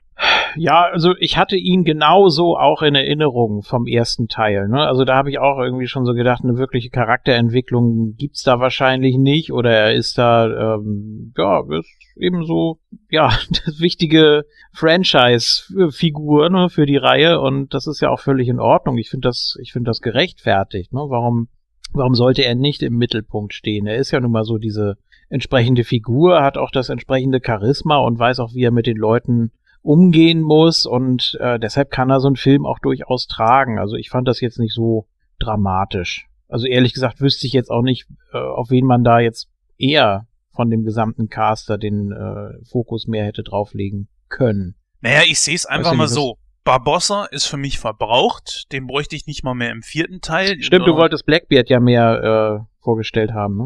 Ähm, da kommen wir gleich noch Oder- drauf. Ich wollte jetzt nicht Ja. vorweggreifen. Also ich persönlich hätte Blackbeard rausgeschmissen. Ach Quatsch. Mensch!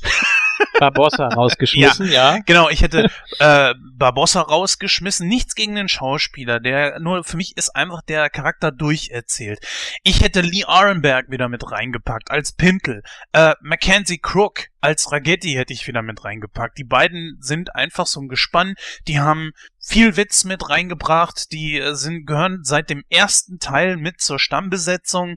Und ehrlich gesagt, nichts gegen die Schauspieler ist nicht böse gemeint, was ich jetzt sage, aber die wären mit Sicherheit auch nicht so teuer gewesen, zu, wahrscheinlich nicht mal zusammen, wie Geoffrey Rush, der mit Sicherheit eine sehr, sehr gute Karriere hinter sich und auch noch vor sich hat. Die anderen, naja, was weiß ich, wenn ich jetzt hier mal zum Beispiel auf Mackenzie Crook gehe, was hat er in den letzten Jahren gemacht?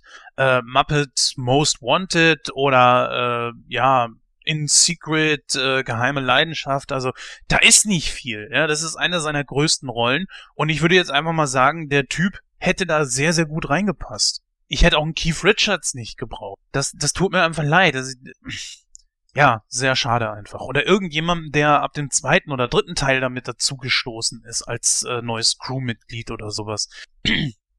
ja. Was ihr vielleicht mir noch erklären könntet, was es mit den Zombie-Figuren auf sich hat. Woher kommen die? Warum können die entstehen? Warum kann hier äh, Blackbeard die äh, befehligen und so weiter? Da wusste ich auch ja überhaupt nichts zu. Aber das ist vielleicht auch ein anderer Aspekt. Jetzt wollte ich da jetzt auch nicht vorgreifen. Ja gut, da können wir Äh. natürlich gleich äh, drauf gehen. Also das war, ja gut, gehen wir mal direkt über zu der Szenerie rund um die Queen Anne's Revenge. Ja, da ist, äh, wie ich es vorhin schon gesagt habe, Sparrow mehr oder weniger Maat beziehungsweise Gefangener und soll dann halt Blackbeard helfen, die Quelle zu finden. Ja, und irgendwie ist jeder auf der Suche nach der Quelle, was ja auch schon im dritten Teil so ein bisschen angeteased wurde.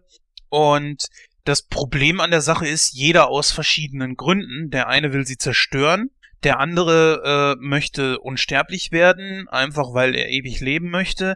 Blackbeard sucht die ganze Geschichte, also sucht die Quelle, weil er von, ja, er hat eine Wahrsagung, Entschuldigung.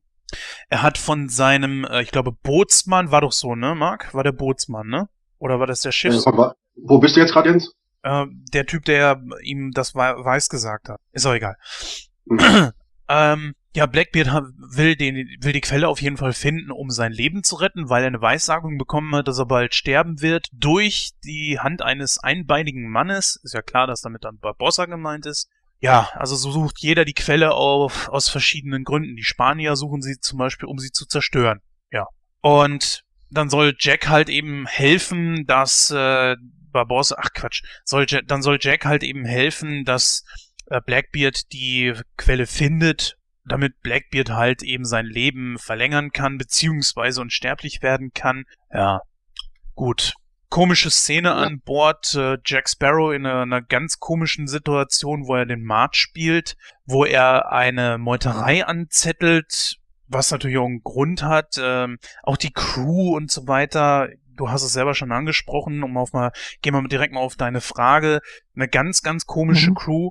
Wir hatten in Teil 1 ja um Barbossa diese, ja, kann man sagen, Zombies, ne, oder diese Untoten halt, diese verfluchten Untoten. Dann haben wir jetzt in Teil 2 und 3 halt die Crew von Davy Jones gehabt, die auch so, ein, so dieses Unterwasserthema hatten, die, die überhangen waren mit Muscheln oder, oder irgendwelche komischen Hai-Monster oder sowas waren. Und die von äh, Blackbeard ist irgendwie ein bisschen unausgegoren, oder findest du nicht? Ja, gebe ich dir recht. Also ich habe ihn jetzt vor vier Stunden gesehen und ich kann mir jetzt nicht mehr dran erinnern, äh, äh, entstellt waren die nicht, die sahen eigentlich normal aus. Die- Verbraucht sahen sie aus, auf jeden Fall. Die haben ein paar Mal zu viel in Rumglas äh, genascht, aber sonst welche markanten, na, Untote waren es nicht, es waren keine Zombies. Zombies waren die Offiziere, die wurden verwandelt vom Blackbeard, damit sie gefügiger sind. Ja, ja, genau. Ähm, ja, aber sonst die Crew, ne, normalos, würde ich sagen. Ja, und da hast du auch schon direkt deine Antwort. Genau, das war, Mhm. warum er sie verwandelt hat, um sie gefügiger, gefügiger zu machen. Wenn ich was sagen darf, die, die Offiziere als Zombies, äh, der vierte Teil wurde ja gepriesen in den Trailern. Es kommen mehr Jungfrauen vor, es kommen Zombies vor. Es waren für mich aber keine Zombies. Das waren, äh, die hatten komische Augen, die waren ein paar, viele Narben ins Gesicht, aber richtige Zombies waren es nicht. Also der Begriff, äh, der war schlecht gewählt, fand ich. Also es wurde etwas ver versprochen, was nicht kam, fand ich. Oder wie seht ihr das? Also es war für es waren für mich keine Zombies. Julian. Es waren willen, willenlose Horrorsklaven waren es, aber Zombies waren es nicht. Ja, sie waren ja unter Kontrolle, ne? Und das äh, sind Zombies ja normalerweise eigentlich nicht, ne? Die kannst du ja schlecht äh, kontrollieren. Ja. Ja, stimmt schon. Also ich hatte ja gar keine Erwartungen vorher. Ich wusste ja auch überhaupt nicht, worum es geht. Ähm, deswegen war bei mir dahingehend natürlich keine Enttäuschung. Aber äh, ich habe das, ich habe das einfach alles so akzeptiert. Also was mir da erzählt wurde und gezeigt wurde, ich habe es einfach alles. Ich habe gedacht, ja, komm, ist klar. Ich kenne die, ich kenne die Reihe nicht, ich kenne die Charaktere kaum. Äh, von daher habe ich wirklich gedacht, meinetwegen, was, was soll's, ne? Das mit den Meerjungfrauen, das war ja ganz nett inszeniert, oder? Das haben sie kommt nicht schlecht gemacht, ja. Ja, kam mir auch zum ersten Mal vor. Gab es ja in den anderen Teilen bisher nicht. Mehr Jungfrauen. Gut, weiß ich nicht. Also, ähm, so, so vom wegen Anlocken und dann, äh, ach, ich weiß es nicht. Die haben ja jetzt fast wirklich jeden, jeden Meeresmythos durch, ne? Jedes Meeresungeheuer etc. Und recht. im fünften Teil soll es ja um irgendwie das, den Dreizack von Poseidon gehen. Das war ja, glaube ich, mal angedacht, falls das noch äh, aktuell ist. Ich habe versucht, mich äh, kaum zu spoilern, was den fünften Teil betrifft. Von daher weiß ich das nicht hundertprozentig. Aber ist euch das mal aufgefallen? In jedem Film, außer dem fünften, wie gesagt, da kenne ich noch nichts, geht's immer um das Thema Unsterblichkeit. Jack Sparrow ist immer irgendwie mit dem Thema Unsterblichkeit äh, konfrontiert. Ja, das schien ihn ja auch so ein bisschen zu langweilen fast schon, ne? Er hat gesagt, also eigentlich bin ich da gar nicht so hinterher. Oder ja, hat er doch irgendwo zwischendurch mal gemeint, ne? Äh, So. nee, weil das war einfach der Oder? Punkt, als Angelika ihm gesagt hat, was es wirklich damit auf sich hat. Dass es, ja, die, die Quelle der Unsterblichkeit verleiht ja nicht wirklich Unsterblichkeit. Du kannst dein Leben verlängern, aber Mhm. immer nur um die noch übrig gebliebenen Lebensjahre der, des Opfers sozusagen. Und die schon gelebten, so habe ich das verstanden. Nee, also War genau immer demjenigen, der halt eben das, den, ja, aus dem anderen Becher trinkt. Genau. So Ja, ja, auch genau. sagen. Genau so ist es gewesen. Und da hat er dann einfach das Interesse verloren, weil das würde ja automatisch bedeuten, dass er jedes Mal ein Opfer braucht oder einen Freiwilligen. Ja, Ja, ja, klar. Macht, macht Sinn, ja. Er hat ja einfach auch, glaube ich, was vollkommen anderes erwartet. Und ja, da hat er in dem Moment da so ein bisschen das Interesse verloren. Aber so generell Ja. die Unsterblichkeit, die interessiert ihn schon. Er wollte im zweiten beziehungsweise dritten Teil, wollte er ja auch äh, gerne die Position von Davy Jones übernehmen. Also er ist schon dahinterher. Und jetzt äh, geht's wieder halt um das Thema Unsterblichkeit. Also es ist äh, irgendwie so ein durchgehender Faden. Ja, oder die Suche nach irgendeinem Artefakt. Also entweder das mit Unsterblichkeit oder die Suche nach einem, irgendeinem Gegenstand. Einen magischen Gegenstand. So, das, ja. Ja, außer halt Also in, in der in der äh, David Jones Ära. Da war es ja nicht. Eigentlich ist es wie Tomb Raider, Ja. nur mit Piraten. Oder Indiana Jones. Oder so. Ja, oh, oh, oh, ja, gut, dass du es jetzt schon vorweggreifst. Äh, muss ich am Ende natürlich schwer dran denken, ne? Aber kommen wir ja dann zu. Ja. Ja, ähm, greifen wir uns mal die Geschichte von Barbossa auf. Äh, wir haben es eigentlich schon so gesagt, was er ist, was er macht. Ja, er, äh, ich weiß nicht, Gibbs wurde doch, oder beziehungsweise, ja, es war ja, es war ja nicht der tatsächliche Richter.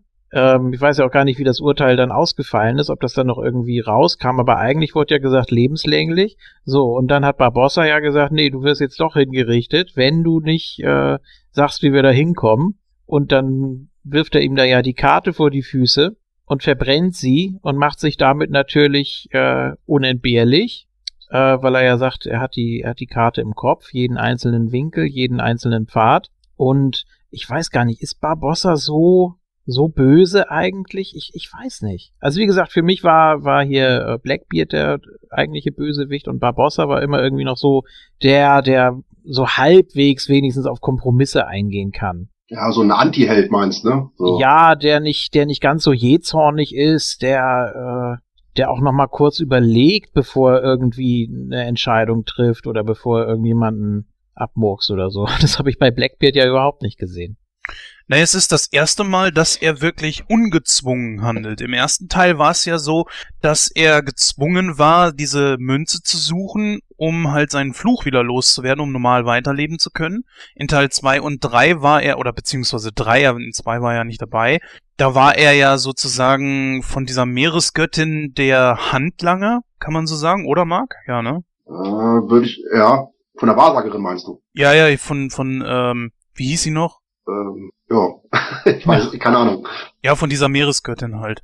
Ja, Ja, und in Teil 4 jetzt ist er das erste Mal wirklich auf der, ja, auf der Quest und äh, versucht da sein, sein eigenes Ding durchzuziehen. Er könnte ja auf Rache verzichten und irgendwas anderes machen, aber es ist das erste Mal der freie Wille von ihm, dass er tatsächlich aus freien Stücken handelt. Er heuert doch beim König an, oder wie war das? Hat der ihn aufgesucht? Das war, das war mir auch nicht so ganz klar. Er kam da ja einfach rein und dann gab's ja da die Konfrontation. Ähm, aber wer hat da wem da diesen Plan vorgeschlagen? Das weiß ich nicht. also, ähm, ich würde das so interpretieren, Julian, äh, es ist richtig, er kam auf einmal rein, er war auf der Seite der Engländer, aber warum, Mhm. weshalb, das habe ich auch nicht verstanden. Also, Erst im Nachhinein äh, habe ich mir zusammengesponnen und zwar, ähm, er hat die Schlacht gegen Blackbeard verloren, er hat sein Bein verloren, darauf will er Rache, er will Rache, weil er die Black Pearl verloren hat, also er hat gar nichts. So Und er hat keine Crew, das ist auch ganz wichtig, und er will aber seine Rache durchziehen, auf jeden Fall. Und da gab es wohl für ihn nur eine einzige Möglichkeit, er schließt sich ähm, England an, England gibt ihm ja, das, was er braucht, ein Schiff, eine Crew, und damit kann er seine, äh, seine Rache durchziehen und er spielt ihm das auch vor, ja, ich kämpfe für euch und etc. pp. Aber insgeheim ist er sehr egoistisch und das sieht man auch auf dem, auf dem, auf dem Schiff.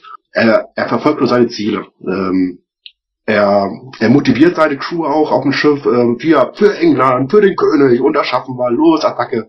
Aber insgeheim äh, will er nur, er ist auch bereit, seine Crew zu opfern, das sieht man auch im Film, ähm, wo die Meer, Meerjungfrauen ähm, das Schiff überrennen. Das ist ihm auch egal, ob unser erster Offizier noch wartet, hey, wollen wir denen nicht helfen? Nee, ist mir egal. Ich will meine Ziele durchsetzen, ich will zu Blackbeard, ich will ihm das Schwert durch die Brust rammen. So wird, so. Also er nutzt es aus, die Gefälligkeiten der Engländer. Genau. Hoppala. stimmt, das war das mit den, das war das mit den äh, nistenden Seemöwen, ne? Genau, wo sie das einfach ignoriert haben, ja. Ja, er braucht halt eben Hilfe, er hat ja nichts mehr, ne? Und äh, diese Rache, die treibt ihn einfach an und er will Vergeltung. Und naja, man kann aber auch sagen, so, es ist äh, Hand, weißt du, eine Hand wäscht die andere, ne? Die, die Engländer wollen halt äh, die Quelle der Unsterblichkeit finden. Blackbeard will zur Quelle der Unsterblichkeit. Barbossa will Blackbeard zur Strecke bringen, also wäscht da eine Hand die andere und das kommt ihm natürlich gerade zugute. Klar, die, die, äh, die Crew ist ihm scheißegal, aber das war bei Barbossa ja schon immer so, dass ihm die Crew eigentlich wirklich relativ egal war. Oder siehst du das anders, Mark? Äh, nee, gebe ich da absolut recht, ja. Äh, ich würde sogar noch äh, sagen, England mischt sich nur ein, weil sie gehört haben, dass die Spanier auch hinterher sind. Ja, und die sind sich ja Spinne wie Feind, die können sich ja nicht leiden zu der Zeit. Und ich glaube, das war, glaube ich, der Hauptbeweggrund, dass die Engländer sich da eingemischt haben. Und das hat sich Barbossa äh, zu Nutzen gemacht. Ja, dann kommt natürlich der Part so mit der Quelle. Blackbeard taucht da auf, Sparrow taucht da auf, Barbossa mit seiner Crew, die Spanier, mh, ja, weiß ich nicht. Also das ist so eine Geschichte gewesen, weil man sucht hier dieses, ähm, ja, die, die, die mythische Quelle und Plötzlich, es hat mich irgendwie so an Roy Rumble erinnert. Auf einmal angefangen hat es mit zwei Campern und urplötzlich sind es vier oder fünf. und man weiß nicht mehr warum, weshalb und wer gegen wen.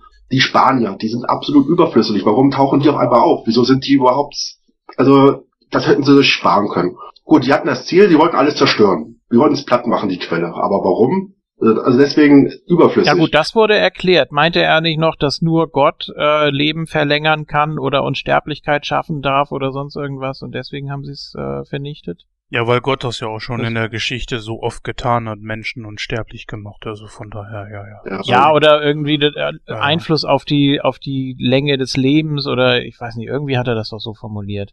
Das war auch nur so ganz kurz und beiläufig und man musste da natürlich auch den Bogen zu dem Anfang schlagen. Ne? Das Ja, reicht ja, Jens schon. Wie viele Menschen haben in der Vergangenheit, ganz besonders in dem Zeitaltern, äh, aufgrund von Gott oder Gottes äh, Willen oder was sie so interpretiert haben als Gottes Willen irgendwas gemacht. Also das kommt schon plausibel rüber. Also die Menschen waren ja in den Zeiten unglaublich gottesfürchtig und äh, das, das reicht schon mir als Begründung. Wie fandet ihr denn das Set der Quelle? Also, habt ihr euch das so vorgestellt oder war das für euch beeindruckend? Oder, also, ich, das war für mich auch sehr banal. Ja, also ich habe natürlich sowas erwartet wie bei äh, Indiana Jones 3 oder wie bei Lost oder irgendwas, was was was Größeres, irgendwas Spektakuläres, weil ich dachte, ähm, ja, es muss ja leicht zu erkennen sein, wenn da eigentlich keiner wirklich weiß, wo er hin muss und irgendwie muss man es dann ja merken, ne? Also die standen Mhm. dann da ja plötzlich und dann war das ja zu Ende, es war ganz dunkel oder äh, ja, war da eben so eine Pfütze und bevor er da auf die Idee gekommen ist, da die Inschrift von den zwei Kelchen zu lesen, sah das für mich nicht sonderlich spektakulär aus. Und äh, das wäre jetzt so nicht für mich der Anhaltspunkt gewesen. Ja, alles klar, hier sind wir richtig. Ähm, ja, gut, als dann das Wasser da hochkam, da hat man dann natürlich schon gemerkt, ja, das ist, das ist ein magischer Ort. Ähm, auch sonst so das Ganze drumherum da, die Grotte, wo es dann ja auch die große Abschlussschlacht gab, das sah ja noch ganz okay aus, aber ja, weiß nicht, ich habe irgendwie noch ein bisschen mehr erwartet. Nur das mit dem Tropfen war gar nicht so schlecht gemacht, oder? Was Also meinst du jetzt da vor, vor der Schlucht oder wie? Genau, wo äh, Sparrow auf einmal merkt, so ja, die sind richtig, als dieser Wassertropfen nach oben geht, sch- fällt, statt nach unten. Das war gar nicht so schlecht gemacht. Ja, gut, stimmt, Ja. stimmt. Das war natürlich dann schon ein Anhaltspunkt. Also sehr dezent, aber wirkungsvoll, ja. Ehrlich gesagt, ich finde Marks Frage gar nicht so schlecht. Also ich habe mich nämlich auch gefragt, hm, ist das jetzt eine blöde Kulisse oder ist es nicht? Auf der anderen Seite wiederum, naja, irgendwie muss es ja aussehen. Und wie, wie soll's sonst so aussehen? Also ich fand das eigentlich ganz okay. Man hat die Quelle definitiv als das erkannt, was sie ist. Man hat erkannt, okay, äh, da ist jetzt da das, wo ich äh, die, die Kelche mit beträufeln muss und gut ist. Ansonsten wüsste ich nicht, wie man es hätte besser machen können. Es sah auch nicht unbedingt billig aus. Äh, die, die Quelle war jetzt auch nicht für jeden direkt sofort ersichtlich zu erreichen. Also man musste schon irgendwie so ein bisschen eins und eins zusammenzählen. Sah natürlich geil aus, wo so Sparrow da steht, die Kelche aneinander schlägt so und so, ja, volle Erwartung da steht und nichts passiert. Aber sonst fand ich das eigentlich okay. Ich meine, wie willst du es sonst auch darstellen? Einen riesigen Wasserfall? Wie will man es sonst machen? Ja, man hätte es natürlich sehr leicht ins Kitschige abdriften lassen können, ne? Da gebe ich dir schon recht. Also wenn da jetzt irgendwie so Sternchen rausgekommen wären oder es irgendwie geleuchtet hätte oder so, äh, ja, wäre auch nicht neu gewesen, ne? Aber sowas habe ich eben erwartet eigentlich. Ja gut, für mich war irgendwo klar, dass es so in etwa aussehen wird, dass es jetzt nicht gigantisch groß sein würde, war mir auch klar. Es ist einfach eine versteckte Oase in irgendeinem Berg und ja, damit ist okay. Das ist ein magischer Ort, den nicht jeder sofort erreichen soll, der nicht sofort mit bloßem Auge erkannt werden soll und von daher sofern, ja, war okay und eigentlich richtig gemacht. Aber was ein bisschen billig aussah, das waren diese Kelche. Ja gut, was, was heißt billig, ne? Also bei, wie gesagt, bei Indie 3, da war es ja ein ganz einfacher Becher dann, ne? Also, mh, das ist ja auch nicht das Entscheidende wahrscheinlich. Also natürlich müssen es die sein, aber Ja, das hängt eben alles damit zusammen, dass es wirklich genauso aussah wie bei Indie 3. Das ist, ja, das, das ist ja, das war ja genau die gleiche Geschichte eigentlich. Also der Heilige Gral, ähm, klar, das, das kann jedes x-beliebige Gefäß sein, ne? Da ist es egal, was da für ein Wasser drin ist. Hier war es jetzt nicht so. Hier mussten mehrere Komponenten zusammentreffen. Es mussten genau diese beiden Kelche sein und es musste auch das Wasser aus der Quelle sein und es musste noch die Träne von der Meerjungfrau sein. Ja, es ist alles äh, sehr verzwickt. Ja, aber es ist ja eigentlich gar nicht mal verkehrt. Zum einen kannst du damit die Handlung interessanter machen. Auf der anderen Seite wiederum natürlich. Kannst du, ja. Ja, gut, aber was, das wäre doch eigentlich ein bisschen ziemlich blöd. Du gehst dahin, trinkst von der Quelle und bist sozusagen unsterblich. Punkt. Ende aus. Ja. Hätte ich auch ehrlich gesagt ein bisschen langweilig gefunden. Oder nicht? Ja, so hättest du natürlich noch die ganze Story da mit der Meerjungfrau und dann auch noch so diesen, ja, diese, diese Nebenstory da mit äh, Serena und Philipp. Bah, weiß ich nicht, war, war ja von der Idee ganz niedlich, aber oder warum eine Meerjungfrau weint überhaupt, also nie aus Trauer, nur aus Freude und so, das wirkte natürlich ein bisschen konstruiert, aber so hattest du dann natürlich noch diverse Randschauplätze und irgendwie musstest du die 2.10, 2.15 ja auch füllen. Sonst hättest du ja nur einen anderthalb Stunden Film gehabt und das geht ja nicht heutzutage. Für einen anderthalb Stunden Film wäre es ein bisschen zu kurz gewesen, ehrlich. Dann, Dann mach 1,45 oder so. Aber ich habe auch irgendwann gedacht, ja, okay, ach ja, stimmt, diese Geschichte gibt's ja auch noch und die sind ja auch noch da und da waren auch wirklich ziemlich viele Längen drin für meinen Geschmack. Wegen habe ich das nun mal gerade so. Vielleicht angemerkt. ist es das, was auch so ein bisschen stört an dem Film, dass er einfach nicht so dieses Pacing von den Vorgängerfilmen hat. Marc, du hast sie alle gesehen. Würdest du sagen, das könnte vielleicht daran liegen oder eher doch nicht? Ähm, ja, es liegt für mich an der Geschichte. Es ist für mich kein, ja, ich vermisse viele Kompon also viele Sachen, an- die Teil 1 nicht hatte. Teil 4 war mir zu dunkel zum Beispiel. Ja, genau, gutes Beispiel. Stellenweise war er mir zu dunkel. So, ein Fluch der Karibik-Film, da will ich blauer Himmel, weißer Strand, ne? also das hat Teil 1 geboten für mich und ja, Ja gut, man muss auch ehrlich gestehen, sie haben natürlich auch einen Drehortwechsel gemacht, ne? Teil 1 bis 3 war jetzt tatsächlich in der Karibik und dieser jetzt hier auf Hawaii, das spielte damit natürlich auch irgendwo rein. Mhm. Ja. Fluch der Karibik hat auch keine Konkurrenz. Also es gibt, ich kann mich jetzt an keinen Piratenfilm jetzt parallel dazu, um das zu vergleichen. Also die stehen da ganz oben in der Piratengenre. Ähm, außer, ja ist gut, es gab ein paar in der Vergangenheit noch andere Piratenfilme, aber ja, es gibt auch nichts, womit, womit man das vergleichen kann. Also das meine ich jetzt damit. Also Nein, also die großen Piratenfilme, die stehen, die sind natürlich lange, lange zurück, ja, so 60er, 50er und so weiter. Das ist natürlich äh, heutzutage überhaupt nicht mehr modern. Wenn man es natürlich auf diese Art und Weise macht, dann scheint es zu funktionieren. Ich glaube, es gab noch einen Master and Commander mit Russell Crowe vom boah, Anfang der 2000er irgendwann. Mhm. Den fand ich gar nicht so gut, habe ihn irgendwann ausgemacht. Weiß nicht, also von daher. Aber nochmal zurück. Im Kino am besten. So, ich mach jetzt mal Vorhang zu. Nein. ich stell's mir nur gerade so vor. Also du guckst auch Filme tatsächlich im Fernsehen oder auf DVD. Das ist ja was ganz Spektakuläres. Ich dachte, du guckst wirklich alles im Kino. Ja gut, also ich bin ich bin ja so ein Kinogänger wie heutzutage bin ich ja jetzt noch nicht. Äh, ich bin immer gerne ins Kino gegangen, aber in der Häufigkeit wie jetzt zum Beispiel, nee, es ist eher eine Leidenschaft, die sich jetzt so in den letzten fünf bis sechs Jahren erhöht hat, sagen wir es mal so. Man muss ja auch sagen, so Filme wie äh, Fluch der Karibik und Master and Commander sind ja eigentlich auch fürs Kino gemacht. Spielt da vielleicht auch noch rein. Ja, aber Weiß sie nicht. haben ja eigentlich so miteinander nichts zu tun, außer dass da halt Piraten drin vorkommen. und Hm. halt eben Schiffe auf, äh, auf dem Ozean und das war's. Weil Fluch der Karibik ist ja A, eine Comedy-Geschichte. Also, also, ist ja A, stark. also Fluch der Karibik ist aber A, eine, eine Komödie und B, ist es natürlich Fantasy. Also von daher kann man das mit Master und Commander nur sporadisch irgendwo vergleichen. Von daher, ja.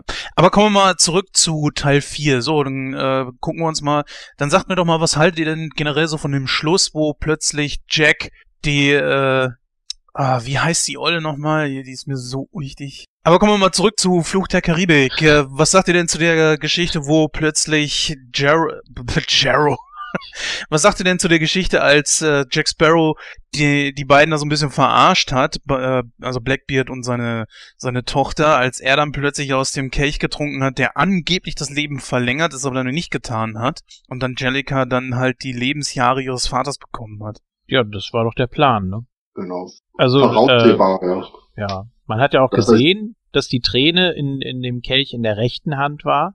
Und er hat die ja auch nicht irgendwie getauscht oder so. Ähm, er ging da ja direkt hin und dann hat es ja schon falsch rum erzählt. So.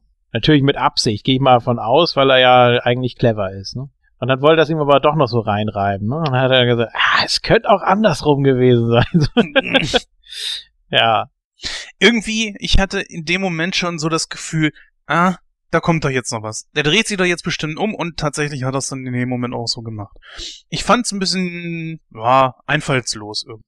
Ich finde dieses Konzept gar nicht so schlecht, dass es wirklich zwei Personen sein müssen und äh, das bietet Spielraum für ganz gute Storylines so. Also dass dann einer entweder er opfert sich freiwillig, meinetwegen jetzt der Vater für die Tochter, wäre normalerweise ja so gewesen, höchstwahrscheinlich. Ähm, oder man weiß es eben nicht, man hat eine 50-50 Chance oder so und äh, dann versucht man es eben, so ja, russisches Roulette mäßig oder da gibt's viele Szenarien, die mir dazu einfallen, ähm, die man natürlich nicht alle verarbeiten kann, aber die Idee finde ich gar nicht so schlecht. Ja, wie ich es vorhin schon gesagt habe, sehe ich das ganz genauso. Also es wäre ziemlich langweilig gewesen, wenn du einfach nur Mhm. das Wasser getrunken hättest und wärst unsterblich. Punkt. So, dass die ganze Geschichte einen Haken hatte, war A natürlich förderlich für die für den gesamten Plot. So konnte man es in die Länge ziehen, man konnte Schwierigkeiten einbauen, mit denen die Charaktere dann konfrontiert wurden, weil dann hätte es ja zum, sonst hätte es ja zum Beispiel äh, die Meerjungfrau gar nicht gebraucht. Stell dir mal Nee, vor, nee, das eben. wäre weggefallen. Also Ja, also das ist so dieses, ähm, macht man ja auch in vielen Filmen oder Computerspielen oder sonst wo, äh, wo du einfach Rezepte in Anführungsstrichen hast, ne, die du einhalten musst oder äh, bestimmte Rituale oder sowas, weil es sonst einfach zu platt wäre oder einfach nur so ein, so ein Durchmarsch, ja, die laufen da über eine Insel und dann fahren sie mit dem Schiff und dann geht's da nochmal durch ein Gebirge und dann sind sie am Ziel und dann war's das. Dann gibt's am Ende vielleicht noch einen Endgegner oder so. Ähm, von daher, heutzutage brauchen Filme sowas wahrscheinlich einfach, ne? um das Ganze so ein bisschen auszuschmücken und aufzulockern. Um da nochmal den ein oder anderen Twist einzubauen oder eine, eine Schwierigkeit oder Opfer, die man bringen muss, damit es nicht zu geradlinig ist. Ja, man hätte ja den ganzen Quatsch mit der Träne äh, rausschneiden können und hätte ja sagen können, ja, du brauchst einfach nur die beiden Kelche oder einen Kelch und dann ist gut. In der Kombination Wasser und Kelch, Punkt. Da stand ja auch dann, ja gut, dass man dann gesagt hätte, äh, der eine hat die Funktion, der andere hat die andere Funktion, ohne die Träne meinst du, oder wie? Ja, ja, dann- genau, genau. Hätte man Ja, auch, hätte man auch Ja, dann hätte ich aber, glaube ich, eher den äh, Devida-Becher genommen und nicht den Aqua-Becher. Was passiert eigentlich, wenn einer, was passiert, wenn einer beide trinkt? Nix? Wahrscheinlich, ne? Dann ist ja das Ritual nicht vollzogen. Ja, ich Alter, du kommst mit Klamotten um die Ecke. Wie soll Ja, man sich denn auf sowas bitte vorbereiten? Ey? Ja, gar nicht. Ich mach das doch auch nicht. Ich krieg meine eigenen Lebensjahre. Also ich denke mal, äh, um Ja. mal drauf zu antworten, ich glaube, dass da passiert gar nichts dann in dem Moment. Ja. Ja gut, was, was soll passieren? Also, äh, dir werden die Jahre genommen und gleichzeitig wieder gegeben. Ja, super Effekt. Also, kannst es ja mal machen, wenn du irgendwann bei der Quelle bist. Was heißt eigentlich äh, Aqua di Vida übersetzt? Wasser des Lebens. Okay. Hat nicht, hat nicht Jack zum Schluss auch gesagt, er will gar nicht wissen, wann es zu Ende geht? Woher, woher Mhm. weiß man denn das? Bezieht sich das dann wirklich nur auf die zurückliegenden Jahre des Gegenübers? Denn sonst weiß es ja nicht. Das hatte ich mich ehrlich gesagt auch gefragt, aber ich habe mir das so ein bisschen so zusammengereimt, dass äh, Blackbeard bereits schon recht alt war. Wie alt wird er gewesen sein? 50, 60 mindestens. Ja. Und Angelicas Leben war ja in dem Moment vorbei. Das heißt, sie hat wirklich nur die Jahre ihres Vaters. Der aber auch gerade im Vielleicht- Sterben lag übrigens. Vielleicht auch 40 und er war sehr von der Seeluft gegerbt. Keine Ahnung. Das ist gut. Also, dass, dass sich vielleicht äh, Jack da so zusammengereimt hat, naja, ihr bleiben jetzt noch gute 20, 30 Jahre und dann ist vorbei? Keine Ahnung. Ja, wenn man es so sieht, hast du recht. Also anders macht's keinen Sinn. Ja, gut, also ich, ich meine schon, dass es die komplette Zeit ist, ne? Dass du eben weißt, okay, so alt wie der ist, plus das, was er noch hätte, dann nimmst du natürlich eher einen älteren. Wenn es nur die Zeit gewesen wäre, die dem noch bleibt, dann nimmst du natürlich eher einen jüngeren. Nein, nein, Das du natürlich kriegst fies, nur die oder? Jahre, die dem noch bleiben, habe ich so verstanden. In dem das Fall müsste anders. man dann natürlich ganz arsch sein und ein Neugeborenes nehmen. Das habe Richtig, ich, und- hab ich anders. Und da sie im Sterben lag, weil die Klinge vergiftet war von Barbossa, also war sie eigentlich schon halb im Jenseits und kriegt deswegen nur die Lebensjahre von ihrem Vater. Der aber auch im Sterben lag. Also deswegen ist das so ein bisschen konfus irgendwie. Ja, richtig. Da können wir uns jetzt, glaube ich, den Kopf drüber zerbrechen und werden dann keine Antwort drauf finden. Ja, stimmt. Dann, äh, wenn beide die, die gleiche restliche Lebenszeit in dem Fall gehabt hätten, sagen wir mal zehn Minuten, äh, dann, ja, dann hätte das alles nichts gebracht, die ganze Aktion, ne? nee. So, aber deshalb meine ich ja, es bezieht sich auf das Gesamte. Ich meine, sie hat so formuliert. Die Lebenszeit, die, die einer hat oder noch haben könnte. Oder irgendwie so. Sie hat das irgendwie ganz komisch formuliert. Ich bin mir echt nicht sicher. Keine Ahnung. Was natürlich ein bisschen unter den Tisch gefallen ist, ist diese kleine Liebesgeschichte, die dazwischen war, zwischen diesem komischen Heiligen und der Jungf Meerjungfrau. Da ist, ich finde, das ist ziemlich unter den Tisch gefallen, oder? Zum Schluss, er äh, wird irgendwie verwundet, schleppt sich von der äh, vom Schlachtfeld weg, um nach ihr zu sehen. Sie ist aber schon verschwunden. Nur nee, er, er befreit sie und sie haut dann ab, nur um wiederzukommen. Hä? Äh, Ja, er bittet sie um Vergebung und dann nimmt sie ihn mit. Ja, nee, zum Also- Schluss, ja, zum Schluss ja. Zum Schluss ja, er reinigt dann da seine Wunde und plötzlich taucht sie dann da wieder auf und nimmt Ja. die mit, mit runter. Aber vorher ist er dann ja, er wird im, in einem Kampf verwundet.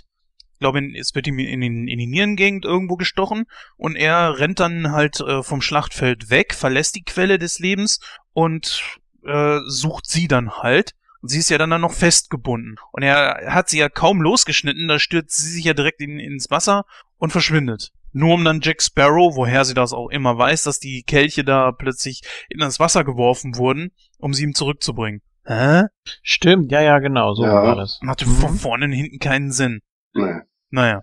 Auf jeden Fall tauchen die jetzt. beiden dann da irgendwie in dieses, in die Tiefe hinab und waren seither je ja nicht mehr gesehen. Ich meine, klar, für, für den weiteren Verlauf ist es egal, aber mich hätte schon interessiert, warum taucht sie jetzt mit ihm da in, in, in die Tiefe hinab?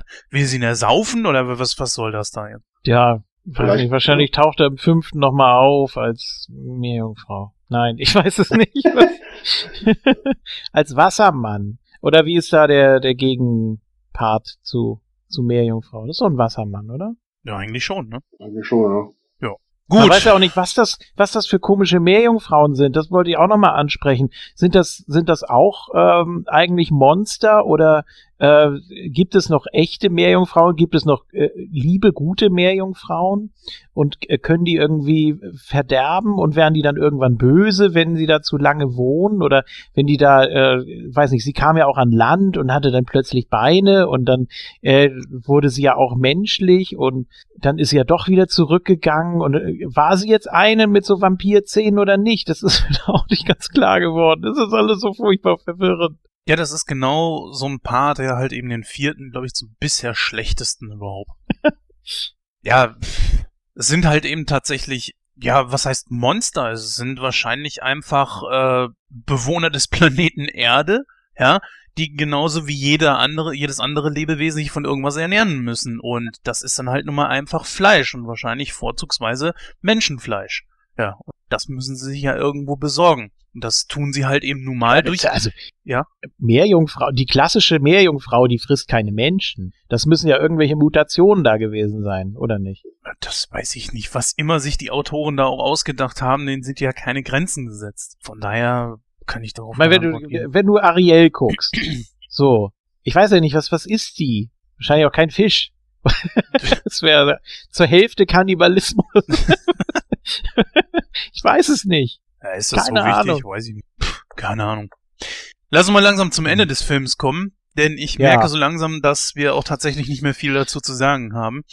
Ja, äh, Julian, ich würde mal sagen, ähm, fang du doch einfach mal an mit der Bewertung. Boah, ganz, ganz schwierig. Mhm. Äh, ich habe mir immer so überlegt, äh, Filme, die ich nicht nochmal gucken will, kriegen bei mir standardmäßig unter 50 Prozent, logischerweise. Ähm, ich habe so das Gefühl, als würde ich dem Film Unrecht tun, wenn ich jetzt einfach so sage, aus dem Zusammenhang gerissen, äh, der war mir zu konfus, weil ich eben die Vorgeschichte nicht kenne und auch zu den Charakteren äh, eigentlich nichts weiter wusste.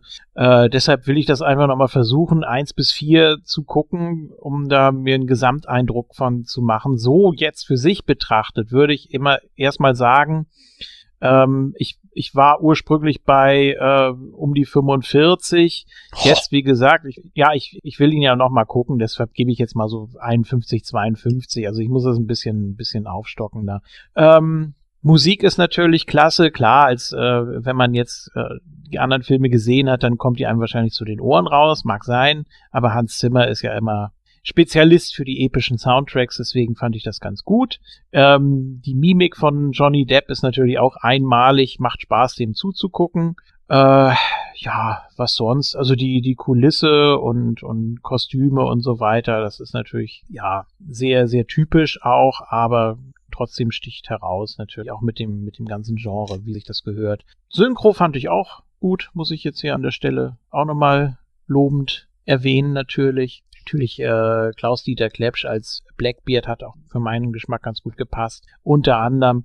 Ähm, ja, bleibe ich erstmal so dabei stehen, knapp über 50 Prozent und ich werde mir den ganzen Kram davor und danach dann auch nochmal antun und dann kann ich mir einen Gesamteindruck holen und ansonsten ja, war viel abgekupfert. Ne, habe ich auch ja vorhin schon erwähnt, da bei äh, Indie 3, das war im Prinzip genau das gleiche Prozedere. Der eine trinkt und zerfällt äh, Schicht für Schicht zu einem Skelett und ist dann irgendwann weg. Äh, der andere trinkt, beziehungsweise ja, dann äh, ver verheilt die Wunde und so. Das sah eigentlich wirklich fast genauso aus.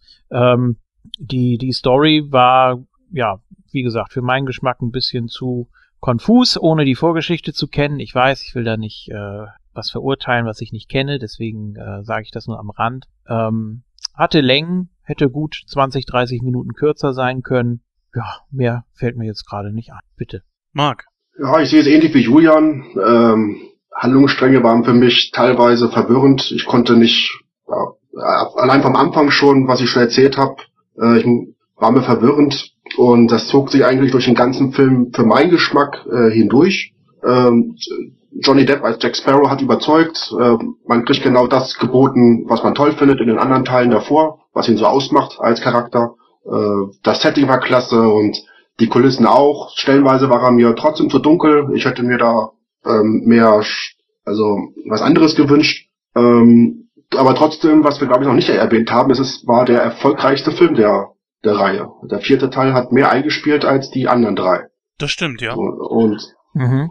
also muss er irgendwas richtig gemacht haben. Also ich gehe jetzt mal, ich sehe das jetzt mal ein bisschen allgemeiner. Also für mein Alter äh, hat er nicht funktioniert, der Film. Für, ja, für das jüngere Publikum ist es genau das, äh, was sie wollen und was sie auch, was sie sehen wollen. Und genau, also für mich hat es nicht funktioniert für einen verregneten Sonntag ist es genau das Richtige. Wenn nichts anderes im Fernsehen läuft, dann würde ich ihn mir noch, noch mal anschauen. Aber seid mir nicht böse, ich würde nicht noch mal äh, mir den ausleihen für, auch wenn es so drei Euro sind. Ähm, es hat einfach nichts mehr das mit Flughalt der Karibik zu tun wie der erste Teil. Er ist bei mir an Nummer eins und ja, ich würde mich aber trotzdem freuen, wenn äh, es mal andere Piratenfilme gibt. Also Piraten waren ja richtige Hooligans auf See und wenn es mal einen Film gibt, äh, der mal ab 16 ist oder kann ruhig ein bisschen brutaler sein für uns Älteren. Ich will jetzt nicht sagen, dass Brutalität jetzt äh, ausschlaggebend ist, jetzt, um es besser zu machen, aber mal was anderes, das würde ich mir wünschen. Der vierte Teil, ich bleib trotzdem dabei, Fluch der Karibik, der englische Titel gefällt mir nicht. Ich würde ihn ja nur 65 geben. Mhm. 65 ist äh, etwas, wo ich mich auch wohl bewegen würde. Ja, man muss sich das ja auch erstmal trauen, ne? Also das bezieht sich auf die ganze Reihe irgendwie. Ich meine, es gibt äh, ja, es gibt Comic-Verfilmungen, es gibt Videospiel, Computerspiel-Verfilmungen und jetzt eben auch Freizeitpark-Verfilmungen. Da muss man erstmal durchsteigen. Was soll das? Wie funktioniert das? Ähm, von daher, klar, man kann sich auch auf der Kulisse und den Kostümen ausruhen. Ich war 2000 acht oder neun beim äh, Piraten Open Air in Grevesmühlen. Das ist auch so eine große angelegte Kulisse, viel Sand, Palmen, Wasser und so weiter. Ähm, ist da auch die ganze Zeit über aufgebaut. Das läuft, glaube ich, seit 2005 jedes Jahr durch. Äh, soll auch wohl eine große Story sein. Von der Story habe ich nicht allzu viel mitbekommen. Ähm, ja, das, also es geht wirklich mehr um die, um das, was man sieht, um den optischen Eindruck, ne, und gibt nicht allzu viel her. Aber wer sich äh, dafür interessiert, wem auch Flug der Karibik gefällt, der sollte sich das auf jeden Fall mal an. Ja, jetzt hast du mich natürlich unterbrochen. Jetzt muss ich noch Ja, Entschuldige ansetzen. bitte. Ja, Nee, kein Problem. Ja, wie gesagt, ich äh, werde mich da so in dem Dreh bei Mark bewegen, denn 65% klingt schon gar nicht so schlecht. Ich würde mal eher sogar auf 70 erhöhen, denn so schlecht ist er nicht. Nur hat er gegenüber den anderen drei Teilen, die bei mir alle im 90er bzw. End 80er Bereich sich bewegen, einen ganz schweren Stand. Für mich ist ganz klar mit diesem Film hier Jack Sparrow als alleinige Figur aus den vorherigen, vorherigen äh, Teilen funktioniert. Da fehlen einfach zu viele von den anderen, die für mich Fluch der Karibik einfach mit definiert haben. Und deswegen finde ich, ist dieser Film, der steht so ein bisschen alleine für sich. Er hat einfach gezeigt, okay, die Story ist, hm, ja, ging so. Und der Gegner, was in diesem Fall ja dann einfach, sagen wir mal, ja, mehr oder weniger Barbossa, beziehungsweise natürlich eigentlich hauptsächlich Blackbeard sein sollte, hat auf ganzer Länge enttäuscht. Er hat, man hat immer versucht, ihn so ein bisschen als den Kaltherzigen dahinzustellen, aber dass er jemand ist, der an Wahrsagung glaubt und dann blindlings in seinen eigenen Tod rennt, sozusagen, ah, nee, das hätte es nicht gebraucht. Ich habe mir da einfach mehr drunter vorgestellt. Allen voran, weil es den Typen ja wirklich gegeben hat. Und Barbossa aus dem ersten Teil und äh, David Jones als Teil 2 und 3 als Hauptgegner, die gab's halt eben nicht. Vielleicht als Mythos gab es David Jones, aber nicht halt eben als wirklichen Piraten. Naja, wie dem auch sei, also ich sage einfach mal 70 Prozent. Ja, damit sind wir mit unserer, unserem heutigen Hauptthema durch. Wir haben aber noch ein Thema auf dem Programm und das ist Kino aktuell und da hören wir uns dann gleich.